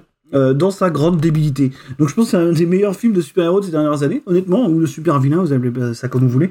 Puis c'est quand même le, le meilleur film de, de rat euh, qu'on ait traité dans cette émission, parce que c'est supérieur à Resident Evil Afterlife. Donc euh, voilà, en tant que film de souris, c'est The que One. Verte, meilleur que, la, meilleur que The One. Euh, Je suis désolé, mais il n'y a pas de Drac Explose. Pour moi, c'est oui, pas, vrai, pas valable. Excuse-moi, donc. Il y a un rat qui Ouais. fait des checks, hein, c'est c'est déjà pas mal. Il y a un C'est rat vrai. qui fait un check, c'est- c'est meilleur que La Ligne Verte en tant que film de souris aussi. Donc euh, c'est déjà, c'est déjà quand même pas mal, tu vois. Donc, non, dans l'ensemble, c'était plutôt bien. Et moi, c'était un film que j'étais prêt à détester, hein, honnêtement. hein. Je pense que tout était fait pour que je le déteste. Et finalement, ça Oui, a je fonctionné. Donc, Je euh, suis très surpris. ça va. Vraiment, ton, ton opinion, t'as t'as changé. non, non, pour le coup, je, Ouais. je- non, j'ai pas changé. C'est James Gunn qui a changé, c'est pas moi. Euh, mais, mais il va peut-être retomber dans des conneries hein, derrière. Je pense qu'on n'est pas à l'abri, mais, mais bon, bon, tu vois, je veux dire, euh, là, pour l'instant, pour le coup, ok, ça va, c'est cool. Ouais, il va retomber forcément dans les conneries en faisant euh, Gardien en Galaxy euh, 3 parce qu'il Bah a oui, été bah, repris bah, par Disney. Il a été repris par Disney après parce qu'ils l'ont viré. Ouais, non, en fait, non, Euh, désolé, là, euh, ça va- pardon. ça, va, ça va être infernal, oui, c'est sûr. Et Il y, a- il y a aussi un point moi, qui me fait marrer dans ce film. Alors, dans le chat, beaucoup disent euh, effectivement que c'est possiblement le, le meilleur film de DC euh, dans leur univers de, de comics Alors, qui a été adapté à l'écran. concurrence, pas folle, hein, mais. euh, oui. Et moi, il y a un truc qui me fait marrer dans ce film, c'est ce côté un peu réflexif sur le genre de super-héros. Parce que, comme tu disais, Marvin, effectivement, James Gunn embrasse, le, embrasse son côté. euh, bon, je suis en train de faire un truc de, de débilos là. Bon, bah voilà, faisons, parlons de trucs de débilos, quoi. Et c'est vrai qu'en fait, il a, il a pris le truc en disant bon, voilà, je vais envoyer un groupe de criminels qui va finalement mettre une branlée à la fin, une étoile de mer géante. Euh, Il y, a, y a ce côté aussi, euh, et là c'est ça qui me fait marrer potentiellement aussi peut faire un peu griller euh, le box-office, c'est que il parle beaucoup de, aussi de l'impérialisme américain. Enfin, du moins, il y a un toile de fond là-dessus où en disant que, bah, vous voyez, le gouvernement, ils foutent le bordel dans d'autres pays pour essayer de faire leur truc à leur sauce derrière, pour faire des, pour faire des, euh, des, des tests scientifiques euh, un peu qui ne pourraient pas fonctionner aux États-Unis ou des trucs comme ça, parce qu'il y, a des- il y a des lois et dans les autres pays, il n'y a pas de loi, donc forcément, on peut faire un peu ce qu'on veut, quoi. C'est les festivals. Donc, il y a- il y a ce côté-là aussi qui met en, en place. Et puis, euh, il se fout de la gueule aussi des, des fameux euh, fusils de Chekhov, tu sais, avec le côté du le, le mec, le javelin, là, au début. Il dit, ah, et Oui. Harley Quinn, à un moment donné, elle se dit, putain, mais oui, mais c'était pour ça que j'avais ça, tu vois. Il y a des trucs comme ça, en fait, il se fout de la gueule de la structure des films de super-héros. Et, euh, et je trouvais ça assez. euh, Ouais, enfin, c'est con, hein. Mais bon, ça passe, quoi. Je trouve que c'était plutôt fait, bien fait c'est assez ça malin. m'a juste, ça m'a juste plu de voir un truc comme ça qui perd pas une heure à se prendre au sérieux, tu vois. Voilà, ouais, ouais, c'est clair. parler, tu vois. Surtout chez DC après Man of Steel et ce genre de trucs, quoi. Mais, euh, là, C'est euh, clair. Voilà. Un film qui comprend totalement ce qu'on peut faire avec Jay Courtney, c'est-à-dire le tuer directement. Vraiment fantastique. Un vrai plus. Et meilleure utilisation de Jack. Bah, Alita le faisait aussi, hein, on le voyait pendant à peu près 20 secondes. C'est ça, ils ont compris. Ils ont capté, Ils c'est ont bon. compris. Euh, c'est non, mais c'est derrière. bien, c'est bien. C'est une, voilà, c'est une, c'est une bonne, euh, c'est une bonne avancée. Il le caste juste pour le troller maintenant, tu sais. C'est amusé, quoi. Mais il y, a- aussi ce côté euh, qui, est assez réussi et qui, était déjà une réussite dans Gardien Galaxy, c'est ce côté un petit peu coolitude des personnages. Euh, vraiment une côté euh, vraiment de, rendre charismatique tous ces personnages avec des beaux costumes, avec une vibe, vraiment une bonne vibe en fait. Et je trouve ça vraiment bien. Idris Elba, je trouve qu'il il- il joue très bien aussi dans ce film. Il y a aussi bah, John Cena, vous l'avez dit, il est très très bon, mais tout le cast en soi, je trouve que ça passe quoi. Même Sylvester Stallone qui joue le débile à faire un requin, ça marche quoi. Manu, qu'est-ce que t'en as pensé de Suicide Squad Je pense que c'est un grand oui. Ouais, moi c'est un grand oui, j'adore ce film. Je pense que c'est euh, le meilleur film de franchise super-héroïque de James Gunn. Donc Ouais. c'est meilleur que les Guardians of the Galaxy en gros quoi. Alors moi j'ai pas été autant perdu que vous à savoir si c'était une suite ou autre, peut-être parce que je suis un peu biaisé sur ce genre d'infos de, de, de via Comics Blog, mais euh, pour moi ça a toujours été une suite, c'est juste que c'est une suite qui s'en fout, euh, enfin qui, qui essaye de faire table rase de ce qui est, ce qui est passé avant et de garder le minimum de personnages et ça marche très bien. D'ailleurs, la promo avait bien joué le jeu. On savait pas qui allait mourir en fait. Euh, la moitié du cast euh, qui était annoncé euh, meurt au début du film et ça, on, on pouvait pas le voir venir quoi. Oui, parce qu'en fait, il y, a deux- squads qui sont envoyés. Il y en a une qui Ouais. se fait massacre et l'autre qui passe tranquille parce que l'autre se fait. Ah, les, les trailers étaient tournés de sorte que bah, on savait bien que Harley et compagnie allaient s'en sortir, ça. mais euh, il y a un certain nombre de de- d'acteurs de, James Gunn euh, qui passent assez tôt et ça c'était surprenant. Mais euh, ouais, je trouve que le film euh, réussit à, à trouver son ton assez rapidement. Euh, je suis pas totalement d'accord avec Marvin, je serais plus Team Romain hein, dans, dans l'histoire de Fanitude. Parce que pour moi, euh, c'est pas juste débile en fait. Je trouve que James Gunn a réussi sur le film à trouver le parfait équilibre entre euh, son ton débile et des personnages qui sont relativement bien définis et qui ont, qui ont des arcs qui marchent en fait. Mais qui marchent à petite dose. Et pour moi, il y a un truc que James Gunn a très bien compris, c'est comment fonctionnent les comic books. Et là, c'est un film d'équipe. Et je, je soutiens, euh, alors je soutiens à la fois Marvin et Romain, Maté et Harley Quinn parce que c'est une des meilleures séries euh, actuelles. Maté aussi Peacemaker parce que c'était aussi une des meilleures séries de l'année et que Quand là, c'est un film, ouais, ouais, quand elle, quand elle sortira. Et, Ça et on voit qu'il réussit bien à génial. développer, euh, il réussit bien à développer les côtés dramatiques et des personnages tout en restant drôle et en faisant, euh, en faisant vraiment des trucs très pertinents. Franchement, euh, c'était deux bonnes surprises de cette année parce que quand James Gunn a été annoncé sur le truc, je voyais ça comme un gros fuck à Disney et euh, au final, euh, je savais pas trop à quoi m'attendre quoi. Et non, c'est vraiment un bon truc. Voir Starro aussi en, en grand vilain, alors en grand vilain, en semi-grand vilain parce que tu comprends bien à la fin que c'était juste un pauvre alien qui, qui aurait bien aimé euh, kiffer euh, na- naviguer dans l'espace, quoi. Mais euh, Starro, c'est le premier adversaire de la Justice League historiquement et c'est un, c'est un truc assez difficile à adapter. Je trouve que il s'en tire plutôt pas mal. Mais euh, ouais, alors en plus, euh, sur une partie du film, c'est clairement un remake du premier. Il y a les scènes de, Mm. les scènes de, de team bonding qui se font, euh, qui se font via des, le, le bar, euh, comme dans le premier Mhm. mais de façon beaucoup plus fine, beaucoup mieux gérée. Quoi. C'est beaucoup moins racoleur que David Ayer, forcément. Et euh, bah ouais, non, je- j'ai pas grand chose de plus à rajouter parce que j'étais pas mal d'accord avec Romain. C'est vraiment un film qui, ouais, qui se prend pas trop la tête. En fait, euh, Marvin le disait, hein, c'est pas toujours, enfin c'est toujours pas euh, James Gunn 100% libre, mais la Warner a laissé euh, suffisamment libre, euh, enfin a agrandi un petit peu les, les- euh, les limites quoi. Et euh, ça se ressent et franchement ça marche quoi. Et tant mieux parce que c'est le meilleur film de leur euh, de leur DC EU, enfin leur DC Universe jusque là quoi. Celui canonique en tout cas. En tout cas, c'est un grand, c'est un grand oui pour euh, pour Manu. Et, et c'est vrai que tu disais, euh, il y a un truc aussi par rapport à l'antagoniste Starro, donc l'étoile, l'étoile de mer géante, euh, Mhm. vraiment colorée, limite, limite vraiment abusée. Moi, ce qui me fait marrer effectivement dans, dans son traitement, c'est que effectivement, elle, elle a rien demandé à personne en fait au début. Mhm. Elle, elle était peinard dans l'espace. Elle est cool. Et, elle est cool. Et on vient lui péter les couilles, en fait. euh, les Américains euh, la capturent et elle est enfermée dans un labo euh, pour faire des tests pendant 30 ans, en fait. Et effectivement, bon, bah, Mais quand- torturé, violé. euh, Voilà. Et, et- et pour le coup, effectivement, bah, c'est normal qu'elle pète un plomb, quoi. Et je trouve que, en fait, le, en plus, le fait que ce soit un, un, un personnage, enfin, un antagoniste très con, en fait, une grosse étoile qui balance des, euh, des petites étoiles par ses aisselles.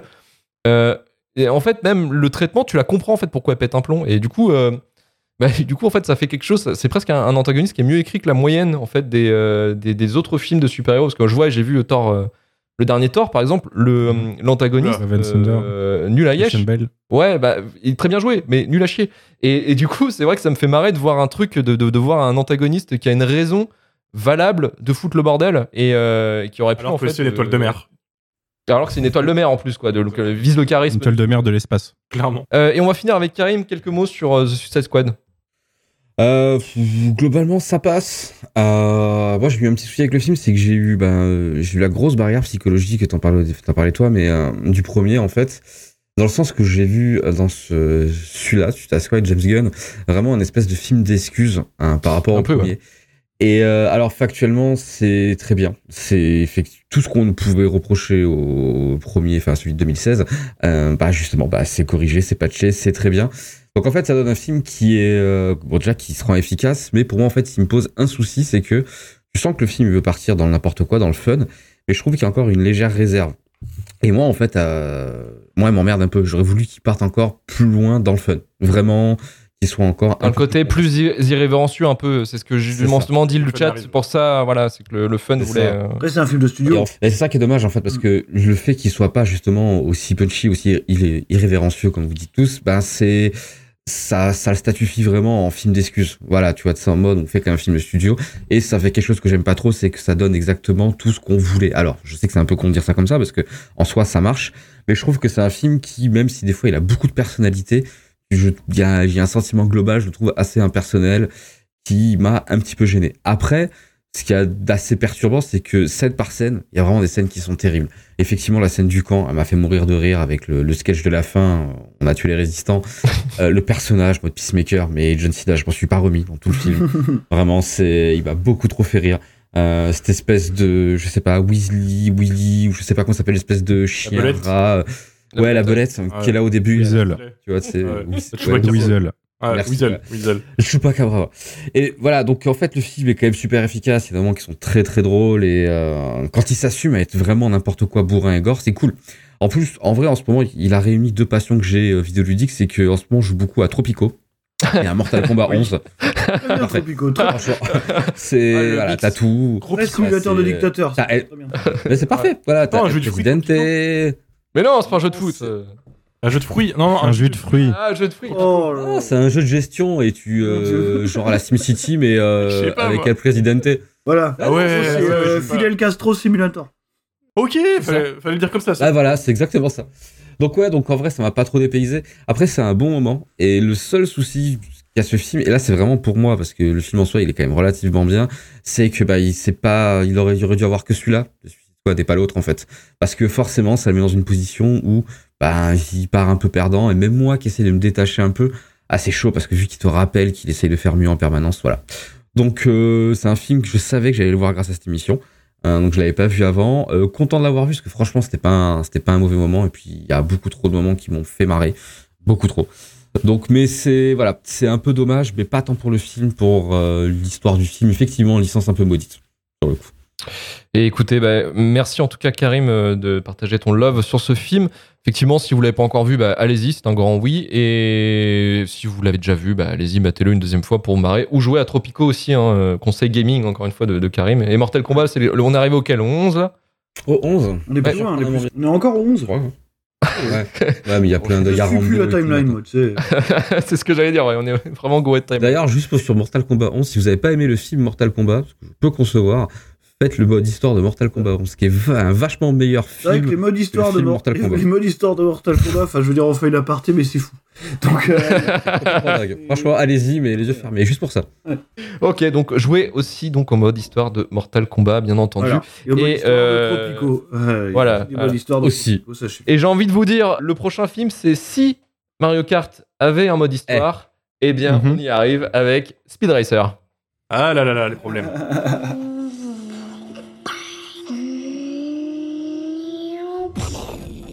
On dirait qu'une seule chose intéresse votre fils. Tous les pilotes en voiture. Ne parle que de ça, Le compte à final a commencé. et apparemment, il ne pense qu'à ça. La course automobile. C'est l'arrivée triomphale du vainqueur, Speed Racer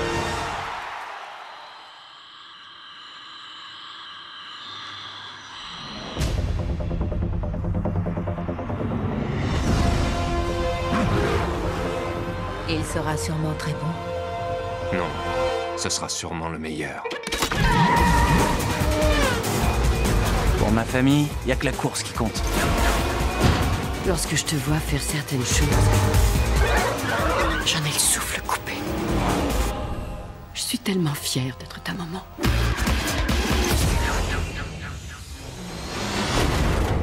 Ah, Youpi tu penses à quoi, Speed Racer? Cette course a été truquée. Quelqu'un essaie de détruire tout ce qui est important dans ma vie. Comment on peut combattre ça? La seule façon de les arrêter une fois pour toutes, c'est de les traîner en justice. Il faut que je fasse quelque chose et c'est tout ce que je sais faire.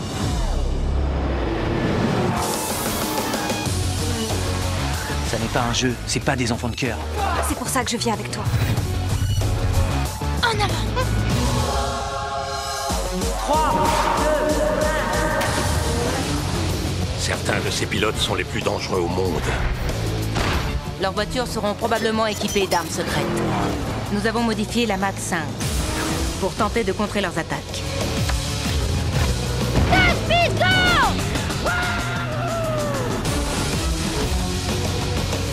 sors de là Je suis coincé, je peux rien faire joué, mon fils. Speed Racer est de retour. Bien, bien. Speed Racer, ralentis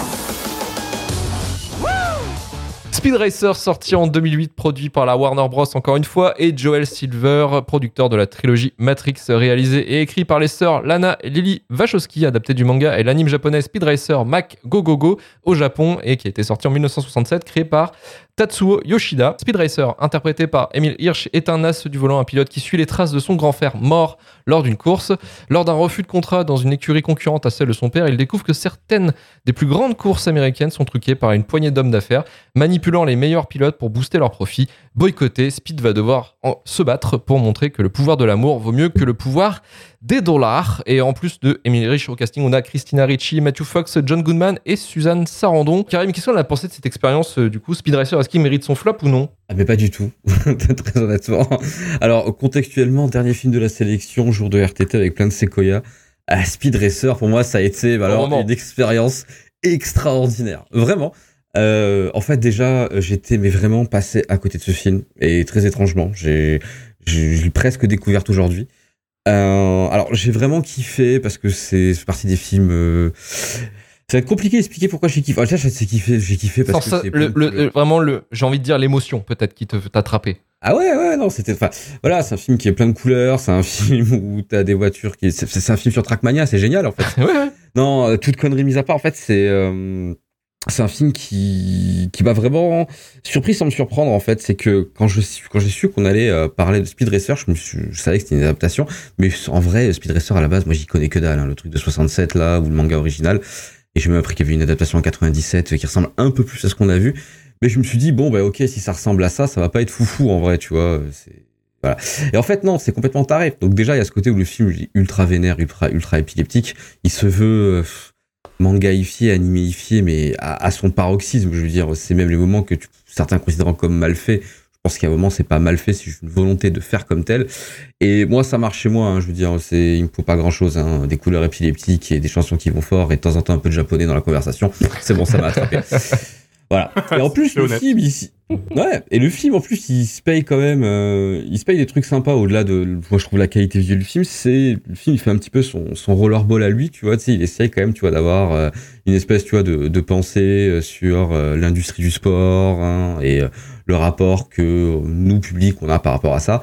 Moi, ça me fait, je trouve ça toujours un peu cool. Après, je trouve que le film, il appuie pas des, enfin, il appuie dessus, mais je sais pas, c'est pas, j'ai pas trouvé ça trop lourdingue. Et après, bah, il se veut organisé comme euh, comme comme un arc de shonen en vrai. Hein, je veux dire, Mhm. euh, tu commences, tu Mhm. découvres, hein, tu montes, hein, euh, ensuite euh, voilà, tu découvres que ta vie c'est de la merde, tu passes en Dark Sasuke, puis tu sauves le monde. Euh, voilà, c'est vachement bien. Et puis vu que c'est vu que c'est pour moi c'est ultra bien fait, surtout contextuellement, parce que je crois que le film c'est 2007 ou 2008. 2008, ouais. Ouais, moi je trouve que ça claque des culs et ça fait partie des films qui en plus euh, montrent que le jeu vidéo a vraiment apporté euh, a apporté à un autre média, parce qu'il y avait un milliard d'idées qui sont tirées complètement du jeu vidéo et qui sont transmises là et je trouve que ça marche super bien. Mon seul point négatif dans le film, et ça c'est purement perso, c'est Speed Racer en soi. Donc Speed, déjà tu t'appelles Speed, c'est chaud. Et euh, en plus de ça, t'es joué par Emile Hirsch. Et euh, alors déjà, ça fait trop de Emile Hirsch en un mois. Alors, si je peux me permettre, Et- il est meilleur dans sa voiture que dans son bus quand même. hein. mais En vrai, j'avais envie de. C'est là, c'est, il y a rien de, y a rien de, enfin, c'est factuel, mais il y a rien d'objectif. Et j'ai envie de le claquer en fait. Il passe, euh, il, pas passe seul. ce film à, Parce que tout le ouais, film. tu sais, a à se de les le- lèvres là. Ouais. Alors après l'idée, ça reste quand même, tu vois, c'est un personnage de shonen quelque part, tu vois. Et puis le, le film se veut shonenisant, donc est-ce qu'il te faut pas euh, un ado un peu attardé et un peu naïf? Oui, tu vois, je veux dire, c'est, ça colle bien. Et il y a beaucoup de héros de shonen que t'as envie de claquer en vrai, je veux dire ça. Mais bon, là, ça fait chier parce que en prise de vue réelle, euh, t'as vraiment l'idée de pouvoir le claquer, de voir ta main. T'as sur- Emile Hirsch en face, ça- quoi. C'est ça le truc. Voilà. Et faut être honnête. Mais hein. après, après, il y a plein de trucs qui marchent. Euh, moi, John Goodman, il m'a fait marrer. Suzanne Sarandon, un personnage qui n'a pas de nom, qui s'appelle juste Maman. Ça, c'est un peu triste, mais euh, elle joue bien son rôle de maman. Mais euh, voilà, c'est cool. Le gamin insupportable, mais il Avec a un son putain de singe là. Ah, par contre, Ouais, ça aide. Ouais, putain. Il est relou, il est relou, mais il y a, je pense qu'à, enfin, il est tellement là, il fait tellement de vannes qu'à un moment tu craques, tu rigoles. Enfin, moi, c'est ce qui m'arrive une ou deux fois. Mais après, voilà, moi, le film a, a clairement marché sur moi et vraiment, bah, les scènes de course, euh, fatalement, elles sont, moi, je les ai trouvées énormes, vraiment, euh, vraiment énormes. Je veux dire, c'est, ouais, là, t'as une course qui est une espèce de, ce Pikes Peak de l'e- de l'extrême, course sur 5000 km, 3 jours, 4 saisons, 8 continents et 4 planètes. Euh, mais le départ de cette course-là, euh, Ouais, bah, c'est encore une fois, beaucoup rappellent. Ah, c'est fou. Il rentre dans une espèce de truc qui n'a aucun sens. Je veux dire, c'est tu, ne fais pas ce jeu vidéo, mais tu veux le voir. Oui. Ah, une espèce de grande salle où t'as des poteaux partout, euh, avec un Mario Kart. C'est même pas un Mario Kart, c'est plus un Twisted Metal ou un Wipeout qu'autre chose. Road. Rage. Donc, ouais, franchement, ouais. Donc, Ouais, le film, il est, il est vraiment cool. Et moi, il a touché ce côté, je pense, un peu, un peu gourmand, en fait, de jeux vidéo qui peuvent apparaître un petit peu partout avec ces images-là. Et donc, ouais, moi, le film, il m'a il m'a attrapé. Donc, Speed Racer, est-ce qu'il a mérité son flop? Euh, pour moi, non. Après, pourquoi il a floppé? J'ai envie de dire, évidemment, je veux dire, je- il n'y a pas grand monde qui est prêt pour encaisser Speed Racer. Je veux dire, c'est entre ceux qui, a- qui attendaient une adaptation euh, d'un truc des années 60 et ceux qui s'étaient un peu perdus. Pense que ton cerveau, il s'était pas programmé en mode, je vais regarder un Tron sous MD, euh, mais avec une vibe rétro-futuriste. C'est un peu complexe comme, euh, comme schéma de pensée. Mais quand tu prépares une émission comme ça et que t'es bien éclaté, franchement, ça passe très très bien. Donc un film qui peut être euh, vraiment apprécié à sa juste valeur quand on est éclaté, euh, vraiment à Je pense. gros blind, quoi. Ok, ok, Ouais, ok. je pense, ouais. Peut-on- on peut partir là-dessus, c'est honnête. Alors pour, pour analyser un peu le crash financier du truc, alors déjà c'est un projet qui a pris 20 ans, même 25 ans à se monter. Il y a eu Johnny Depp au début, on a eu pensé à Sam Worthington aussi également pour être le lead cast. Ouais. Euh, ça a traîné en longueur. Euh, et en fait, effectivement, euh, il y a eu une surconfiance de la part de Walla Warner. Une énorme surconfiance parce qu'effectivement, c'était le projet euh, post-Matrix des sœurs Wachowski. Speed Racer. Et pour le coup, en fait, ils ont mis, bah, ils ont dit, attendez, euh, putain, eh, eh, pompez l'up, mon pote, on va refaire Matrix, mais en mieux et avec des, vo- des voitures. Et du coup, ils ont mis 120 millions de budget pour la production du film. Je parle du marketing après, mais c'est déjà euh, quasiment beaucoup. C'est le film, un des films les plus chers de l'année 2008. Parce qu'en fait, le truc, c'est que des autres films, des, euh, des- films qui ont moins cartonné, les cinq premiers du moins qui ont été dans, dans le box-office de 2008, c'est des films qui ont coûté entre 70 80 millions de dollars. Euh, les cinq premiers qui ont marché, c'est The Dark Knight, Iron Man, Indiana Jones 4, Hancock et Wally. Et c'est des films qui n'ont pas coûté aussi cher que Speed Racer. Et pourtant, c'est des films dont on se souvient. Mais Speed Racer, effectivement, on s'en souvient plus du fait qu'il s'est craché comme une merde. Et en fait, il y a eu déjà une erreur de, planning pour le sortir. Il est sorti une semaine avant Iron Man, mais ça, ils n'avaient pas prévu que Iron Man, justement, allait être la première percée du Marvel euh, Universe et que ça allait fonctionner à balle. Et que, euh, et que en fait, finalement, le film, malgré les 120 millions également de marketing, euh, les partenariats McDonald's, le jeu aussi qui a été développé sur la Wii et la DS pour vendre le film aussi également, bah en fait rien n'a fonctionné en fait. Rien n'a fonctionné. Les gens euh, comprenaient pas le délire en fait de Speed Racer. Ils étaient pas du tout prêts. Et en fait dans un dans, quand on voit les cinq premiers les cinq premiers c'est des films qui sont serious un peu gris très très premier degré. Et effectivement d'avoir Speed Racer dans la gueule euh, directement c'est un peu compliqué. C'est un peu complexe. Donc le film en fait n'a pas du tout suivi l'envie du public du moment. Et s'est planté euh, comme une merde. Et même a gagné euh, je crois que c'est 93 millions de retours en recettes au monde. C'est donc c'est vraiment c'est vraiment, je crois que c'est estimé une perte de- d'environ 150 millions de dollars pour, euh, pour la Warner. Euh, Ça fait mal pour un film qui était parti pour être le nouveau, je dirais, le film révolutionnaire des sœurs Wachowski euh, après, après la trilogie Matrix. Donc c'était compliqué, je pense, à encaisser aussi pour le studio et pour les sœurs Wachowski qui ne feront que des flops après, euh, après ce film en fait. Euh, Jupiter Ascending c'est pareil, ça s'est plan- planté. Cloud Atlas, qui ont été euh, en partie quand même financés par eux, s'est planté aussi. C'est un Et film indépendant en fait, hein, Cloud Atlas. Ouais, et Matrix, Matrix 4, effectivement, qui était une commande quand même de la Warner, pareil, c'est planté. Donc c'est, euh, c'est euh, là, c'était le début de l'âge to Moon pour les sœurs Wachowski, du moins au cinéma. Après, elles se sont quand même bien rattrapées sur, euh, en série avec Netflix, effectivement, avec Sunset. Bon, elles ont peut-être pas gagné autant de pognon que tu pourrais te faire au cinéma, mais au moins, quand même, elles ont pu se rattraper côté, côté petit écran. Et je vais passer à quelqu'un d'autre pour donner son avis sur Speed Racer, et je vais passer à Romain. Romain, comment a été cette expérience à 5h du matin? Audacieuse. Un peu trop audacieuse pour ce que je voulais faire. Donc, déjà, voir ce film sobre, c'est pas une bonne idée. Et le voir à 5 heures du matin quand tu te réveilles parce que t'as pas le temps, parce que t'as le boulot, etc. Déjà, c'est une encore pire idée. Je vais commencer déjà par proposer à Emile Hirsch qui nous écoute de nous filer de l'argent parce qu'on va parler plus de lui dans Shitlist en deux semaines que Hollywood en 10 ans. Donc, on est en service, on fait les travaux. On peut être ton agent, frérot. Franchement, pas de problème. Je, en fait, je partageais le critique en moi, et bon, critique c'est un grand mot, hein, a pas aimé du tout le film. Le vidéaste ou techos audiovisuel que je suis a adoré le film. Parce que c'est un film qui est totalement kamikaze dans la démarche, c'est-à-dire qu'elles sont vraiment dit on va faire notre film de course là, qui a aucun sens. On va adapter ce shonen qui, qui est pas adaptable en vrai. hein. Vous avez vu la gueule des courses, c'est pas censé exister à la caméra. On va le faire, ça va être dégueulasse. On va le faire quand même. J'ai un respect immense pour ce move. C'est un power move, vraiment. Tu vois, elles sont arrivées, elles ont montré qu'ils commandaient. Tu sors un film comme ça, tu peux, tu peux que en fait euh, kiffer quoi. Malheureusement, je trouve que en dehors des courses, le film ne tient pas. C'est-à-dire que les courses sont incroyables. Vraiment, la dernière demi-heure avec le Grand Prix, j'étais comme un fou à 6h du matin euh, en slibard devant mon écran. Je vous promets, je... vision terrifiante, mais j'étais à fond. Euh, et en dehors de ça, c'est c'est ça vraiment. Je vois le mec faire la holla en slip à la fin de la course. Le défaut, c'est que. Et je suis en slip, mon gars. Le, le- le vrai défaut, c'est qu'avant ça, t'as la première heure du film qui j'ai trouvé vachement laborieuse. Alors déjà, tu as Emile Hirsch en rôle principal, ça va pas, Emile. Tu vois, on en a déjà parlé dans. Stop, euh, Emile. Sur euh, Into the Wild, ça va pas. Je sais pas ce qu'ils ont voulu le caster partout. Je sais pas pourquoi. Je pense qu'il avait une belle gueule. Et c'est la même année, c'est la même année qu'Into the Wild aussi. hein, donc, euh, Ah bah c'est son année. c'est c'est son année. Putain, euh, ça, j'ai pas aimé genre un seul personnage à part Matthew Fox Ah qui est un peu badass, mystérieux, tu vois. C'est da- le, le Dark Sasuke du lot, si tu veux. euh, Racer X. euh. Bref, le, le film ne se lance pas en fait. Ça m'a cassé les couilles parce qu'on te- on te tease avec une belle course d'intro quand même le, le côté badass du truc. Et puis après, t'as 45 minutes un peu de blabla euh, où t'as le méchant qui va vouloir recruter euh, Speed Racer. Puis en fait, il hésite. Puis en fait, euh, ils savent pas quoi faire. Ils font un plan. C'est long, c'est chiant. On n'est pas là pour ça. Et le truc, c'est qu'en fait, bon, le film, il est immonde visuellement. C'est- pas fini. Hein, faut, faut être honnête. Au moment, c'est des CGI vraiment pas terminés. C'est de la PS3.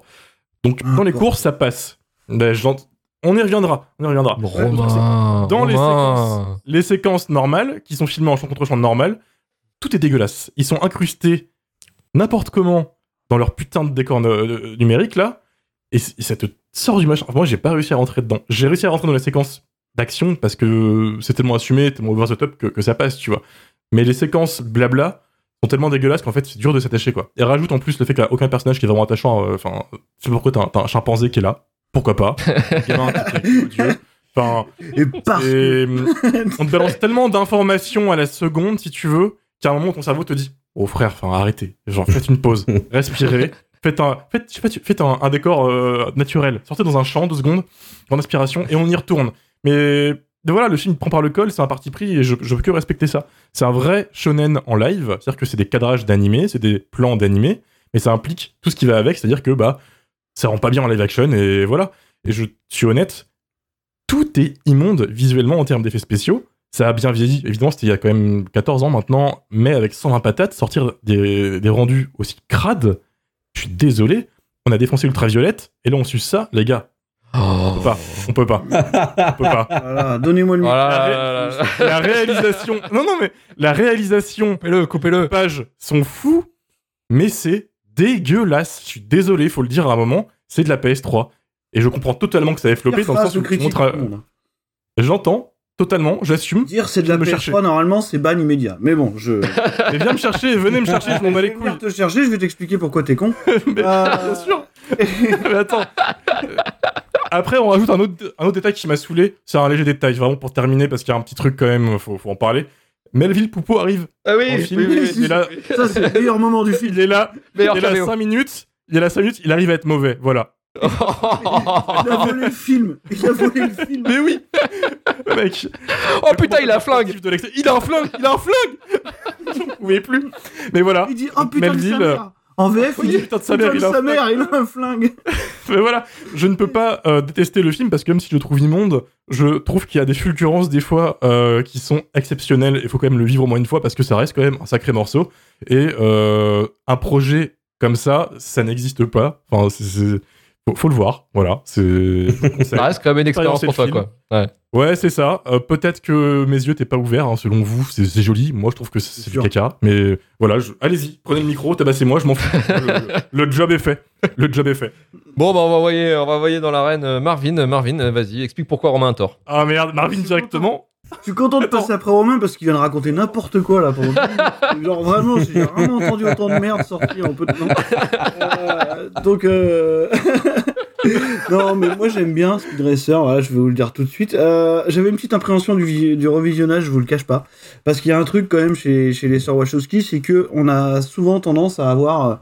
à avoir, euh, bah, de, de par l'esthétique qu'elles euh, qu'elles- qu'elles ont promulguée, qu'elles pourraient continuer à promulguer, on n'en sait rien, euh, il y a quelque chose qui peut être très figé dans son époque et aussi très rapidement vieillir. Moi, je pense à Matrix euh, Reloaded et Matrix Revolution, euh, qui sont des trucs qui ont pu être quand même assez impressionnants sur le coup en salle et qui, euh, à peu près un mois après, avaient vieilli.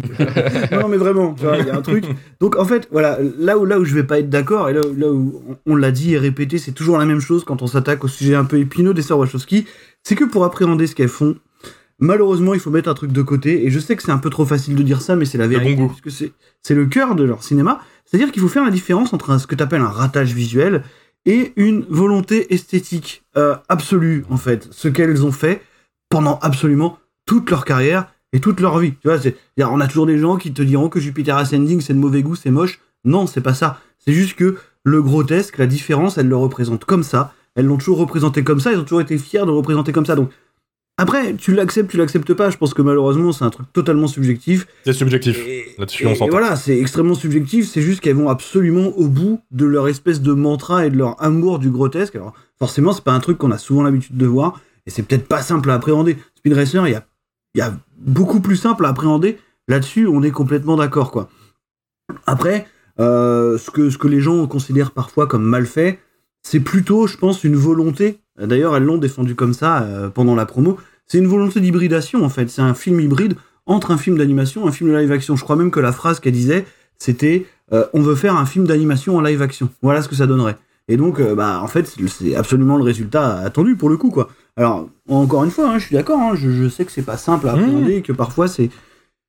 C'est pas toujours réussi, c'est pas toujours maîtrisé, même si l'intention est là. C'est-à-dire qu'on a devant un film, euh, ouais, qui coûte quand même pas mal de pognon, qui est entièrement tourné en fond vert, il y a pas un seul putain de décor réel là-dedans, hein, c'est sûr, donc c'est déjà quelque chose d'assez compliqué à faire, surtout à ce moment-là.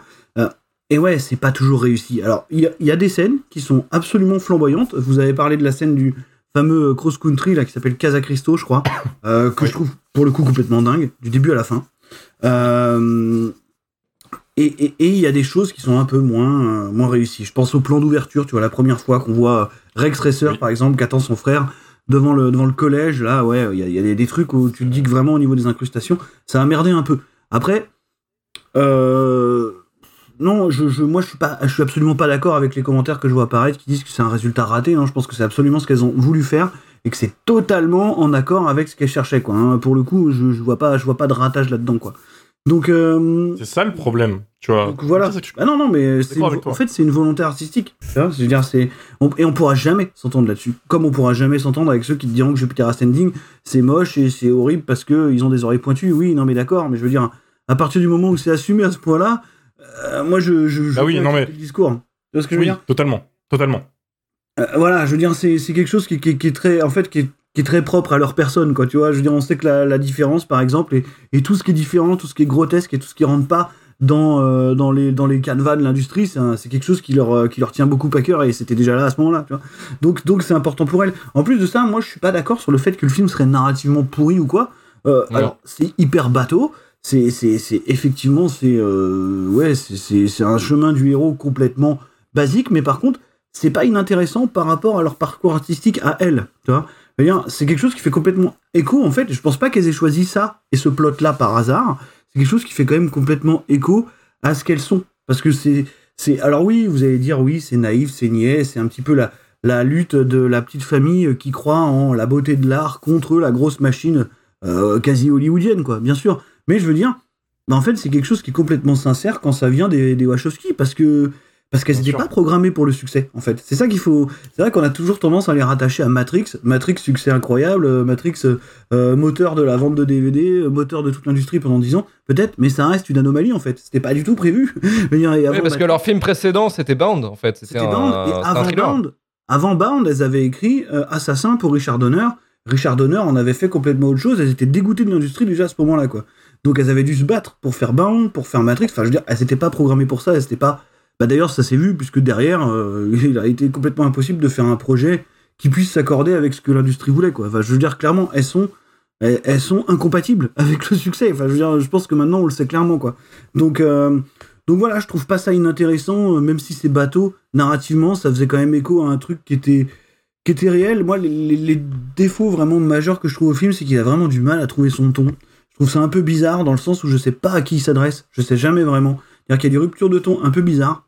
Je sais pas si c'est un film pour enfants. Je sais pas si c'est un film qui s'adresserait à un public peut-être plus mature parce que ça me semble en fait presque trop sérieux par moment pour être un film pour enfants, tu vois, et un petit peu trop détaché pour être un film pour adultes. Tu vois, l'exemple parfait, Alors. c'est ce, moment dans le bureau où Speed Racer est en train de refuser euh, le contrat de, je sais plus qui c'est là, le- l'espèce Le de méchant, euh, méchant, méchant. le méchant, tu vois, qui est censé être un truc un peu sentencieux, un peu, tu sais, super sérieux, vraie métaphore de l'industrie pour le coup.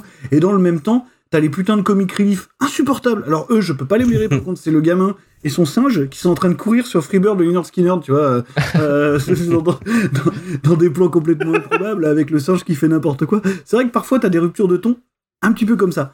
Donc, Mais ça, Bon, ça vient voilà. du shonen de base, malheureusement. Ouais, ouais, non, je, je un pense, shonen. je pense. Mais du coup, ça, ça donne un placement euh, qui est un peu compliqué, tu vois. Je pense aussi que ça fait partie du, du souci. C'est-à-dire que le film aborde des thématiques euh, qui sont un peu larvées et qui sont, je pense, euh, quand même assez difficiles à capter pour un public d'enfants.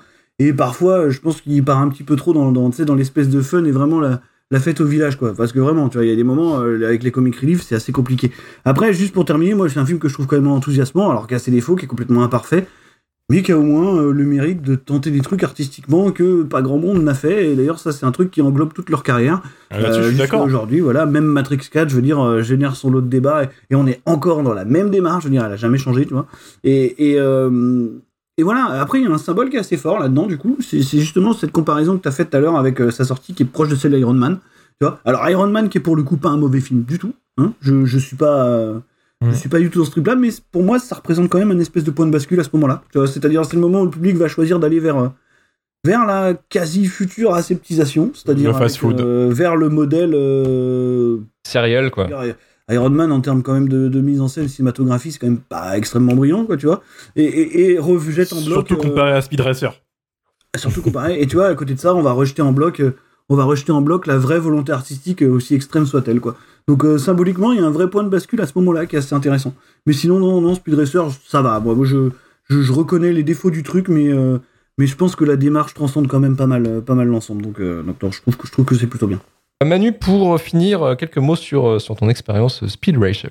Bah écoute, c'était mon premier visionnage et euh, faut savoir que c'est un film qui est assez euh, adulé par un certain nombre de potes. Et, mais c'est le genre de visionnage que tu repousses, euh, tu programmes, tu le repousses, tu le repousses et tu sais jamais quand tu vas le mater. Donc c'était l'occasion. Et euh, il se peut que j'ai lâché, hein, c'est les fous du volant avec les FX ultraviolets, parce que c'est un peu ce que j'ai ressenti devant le film. Je suis plutôt team Romain, si tu veux, on prend Marvin en sandwich, Romain, vas-y. Euh, parce que, désolé, mais je suis jamais rentré dans le film. Dés- Désolé Marvin, mais si ta, si ta volonté artistique absolue euh, c'est de la merde, bah c'est à ça que servent les producteurs de temps en temps, quoi. C'est jamais raté. L'objet artistique, je veux bien, mais tu mets pas 120 millions dans un projet artistique comme ça. Tu le marketes pas pour du grand public. C'est c'est un truc de niche. Mais et ça, euh, ça, après ça, ça, ça c'est un faux débat puisqu'elles ont jamais tenté de le marketer pour le grand public. Enfin, je veux dire, C'est la boîte, c'est Warner. qui a- pas leur oui, oui, oui. Tu peux pas, tu Oui, peux elles pas- ont fait leur film et puis euh, tant mieux pour elles. Sans, sans connaître leur intention à elles. Du coup, non, c'est pas cohérent. Tu vois, je veux dire, euh, c'est pas. Euh, Là, on parle de crash au box-office et il y a des raisons aussi pour que ça Ah se crache, quoi. Ouais, c'est parce que c'était vraiment pas fait pour le grand public. Et euh, ouais, alors certes, c'est une adaptation de- d'un. d'un- Alors, c'est un manga ou c'est un animé direct à la base? Manga et animé. Je pense que le gros problème avec la, la vision d'une adaptation qu'ont qu'ont les gens euh, du 21e siècle, c'est qu'une adaptation, ça adapte, quoi. Ça, ça retranscrit pas littéralement euh, ce, que, ce qui est dans le matériau d'origine. Et je pense que pour moi, c'est biaisé de vouloir faire un animé en live action parce que chaque médium a ses codes, chaque médium a, ses, euh, sa façon de faire. Euh, certes, on peut transcender la façon de faire, on peut, on peut briser les codes, mais appliquer, essayer d'appliquer littéralement les codes d'un autre médium à un médium live action, je suis pas, je suis pas convaincu, je suis jamais convaincu, et c'est pour ça que je serais, je suis souvent très clément avec beaucoup d'adaptations de comics ou autres, parce que parce qu'on peut pas faire, on peut pas faire la même chose que sur du papier, sur sur euh, des décennies d'histoire et des choses comme ça. Mais pour en revenir au film, euh, c'est là où on a souvent des adaptations un peu trop légères. Là, c'est la- l'adaptation dans la radicalité absolue. Et c'est pour ça que ça peut pas marcher. C'est que c'est qu'il faut trouver un public. Et euh, je comprends que, que, du, le public, euh, qu'il y ait un public de fans qui soit là, mais moi, j'ai pas réussi à rentrer dedans. Et vraiment, même les scènes de, les course, j'aime beaucoup les scènes de course, mais euh, en live action, justement, ou en vraie animation, là, j'ai l'impression que c'est des voitures qui pivotent sur elles-mêmes en avançant dans des virages tout le temps, quoi. Et, euh, et je m'emmerde un peu, en fait. Et globalement, c'est ça. Je me suis fait chier devant le film. J'ai jamais réussi à rentrer. Je comprends que ça peut avoir un intérêt. C'est peut-être comme Ready Player One pour moi, tu vois. Je, je- peut-être que je suis passé à côté du truc. mais euh, mais peut-être que je suis arrivé aussi euh, 14 ans trop tard pour voir le film. hein. Mais euh. En, en tout cas, on peut pas dire qu'il a mal vieilli si c'était moche de base et que c'était la volonté artistique. Mais euh, je trouve ça moche. Mais après, il y, a- il y a une volonté, la volonté artistique, je pense qu'elle elle essaye de guérir un truc qui a foiré, euh, en tout cas pour pas mal de studios qui ont essayé d'adapter des, des- des mangas ou des animés euh, à l'écran, c'est que, en fait, euh, beaucoup de mangas, enfin beaucoup d'adaptations de mangas sont foirées avant Speed Racer, notamment Dragon Ball, qui a essayé d'a- d'adapter Dragon Ball à un code américain, purement américain en fait. Euh, le shonen, mais à version américaine avec un héros euh, est filmé comme un, n'importe Mhm. quel film américain quoi. Et je pense qu'en fait, il y a une espèce aussi de, de dire, bah, de volonté de dire, attends, mais je, je pense que la meilleure solution pour nous d'adapter l'animation, c'est que euh, finalement, bah, déjà, il n'y a, pas de- il y a pas de décor naturel et que tout soit dans le mouvement. Parce qu'il y a aussi ce côté mouvement perpétuel qui est un peu comme une case euh, finalement de, de manga que tu es en train de lire. En fait, il y a, il y a cet aspect-là aussi qui a été beaucoup mis en avant dans la production du film et ça se voit à l'écran. Et je pense qu'il y a ça aussi qui, qui joue en sol. C'est vraiment une, espèce- une essaye de, ils essayent de guérir en fait une espèce de. Elles avaient cette culture aussi. Oui, voilà, oui, bien sûr. Elles Oui, avaient sûr. cette culture-là, tu vois. De, ça se voyait déjà dans Matrix par rapport à l'ensemble du cinéma japonais ou ça. Je veux dire, quelque chose qu'elles Mhm. aimaient vraiment. Je veux dire, il n'y a pas de.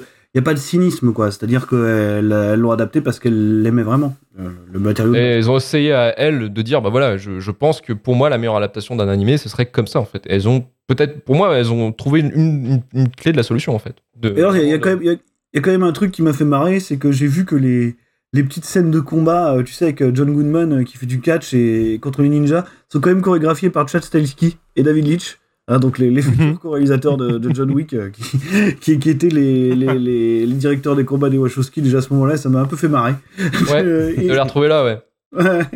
Ouais, futur aussi réalisateur de Deadpool 2, Atomic Blonde et euh, dernièrement euh, Bullet Train aussi. Ça, c'est- Ça, c'est David Leitch, c'est le moins bon des deux. Oui, oui, oui, oui, bah ça se voit. Ouais, c'est- c'est- Euh, mais voilà, est-ce que. Je vois, Est-ce que Manu, t'as autre je chose vois dans le chat, je vois dans le chat que Win McFly dit euh, que visuellement c'est plutôt, euh, c'est plutôt léché et que ça, il y a une vibe l'attaque des clones.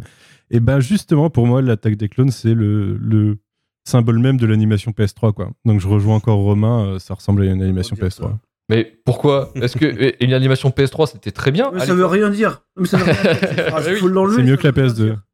Et pourtant, et pourtant, Objectivement, c'est vrai qu'on peut Ouais, non, que ça c'est mieux que la rien PS2. C'est mieux que la PS2. J'écoute même pas ça, ça veut rien dire. Moins bien que la PS4, par contre. C'est vrai qu'il faut, faut, faut se tabler là-dessus, quand même, faut être d'accord. Ça veut rien dire. Non, mais tu sais, Ah. c'est le même, c'est les mêmes. euh, et, et moi, je, mais, mais, mais par contre, là-dessus, Manu, je peux te rejoindre sur un truc, c'est que euh, c'est pas, c'est pas. Euh, Non, effectivement, tu peux pas adapter forcément ce genre de truc. Tu vois, l'intention était là, mais c'est pas pour ça que tu peux le faire. Là, je suis d'accord avec toi. Tu vois, on a eu les mêmes euh, reproches il y a pas longtemps sur un, alors un film qui est beaucoup moins bien et qui a rien à voir, mais par exemple Peninsula, euh, la, la fameuse suite du dernier trait pour Ouais. Avait la même volonté en fait de faire de l'hybridation entre l'animation et, euh, et la live action et les gens ils ont sorti, sont sortis de la salle en disant ah c'est horrible c'est mal fait et c'est pas ça en fait c'est juste non mais il faut comprendre le truc tu vois faut comprendre ce qu'on essaie de l'attention, bien sûr. Donc après, les réactions du public, on peut, on peut pas les prévoir, tu vois. Et je, pense- et je pense honnêtement qu'elles en ont rien à foutre. hein. Pour le coup, euh, bien, c'est pas le genre de Mhm. cinéaste. Je pense aussi, ouais. C'est ça, mais, mais, mais c'est vrai. C'est vrai que ça, peut-être que ça peut pas coller. hein. Peut-être que ça peut pas coller. C'est une éventualité. D'ailleurs, le- je crois que les, les chiffres parlent pour eux. hein. Mais euh, voilà. Et les chiffres ont parlé. C'est ça qu'on peut dire, c'est ça qu'on peut conclure effectivement que le film s'est planté malgré l'intention louable. Et on va pouvoir conclure cette émission.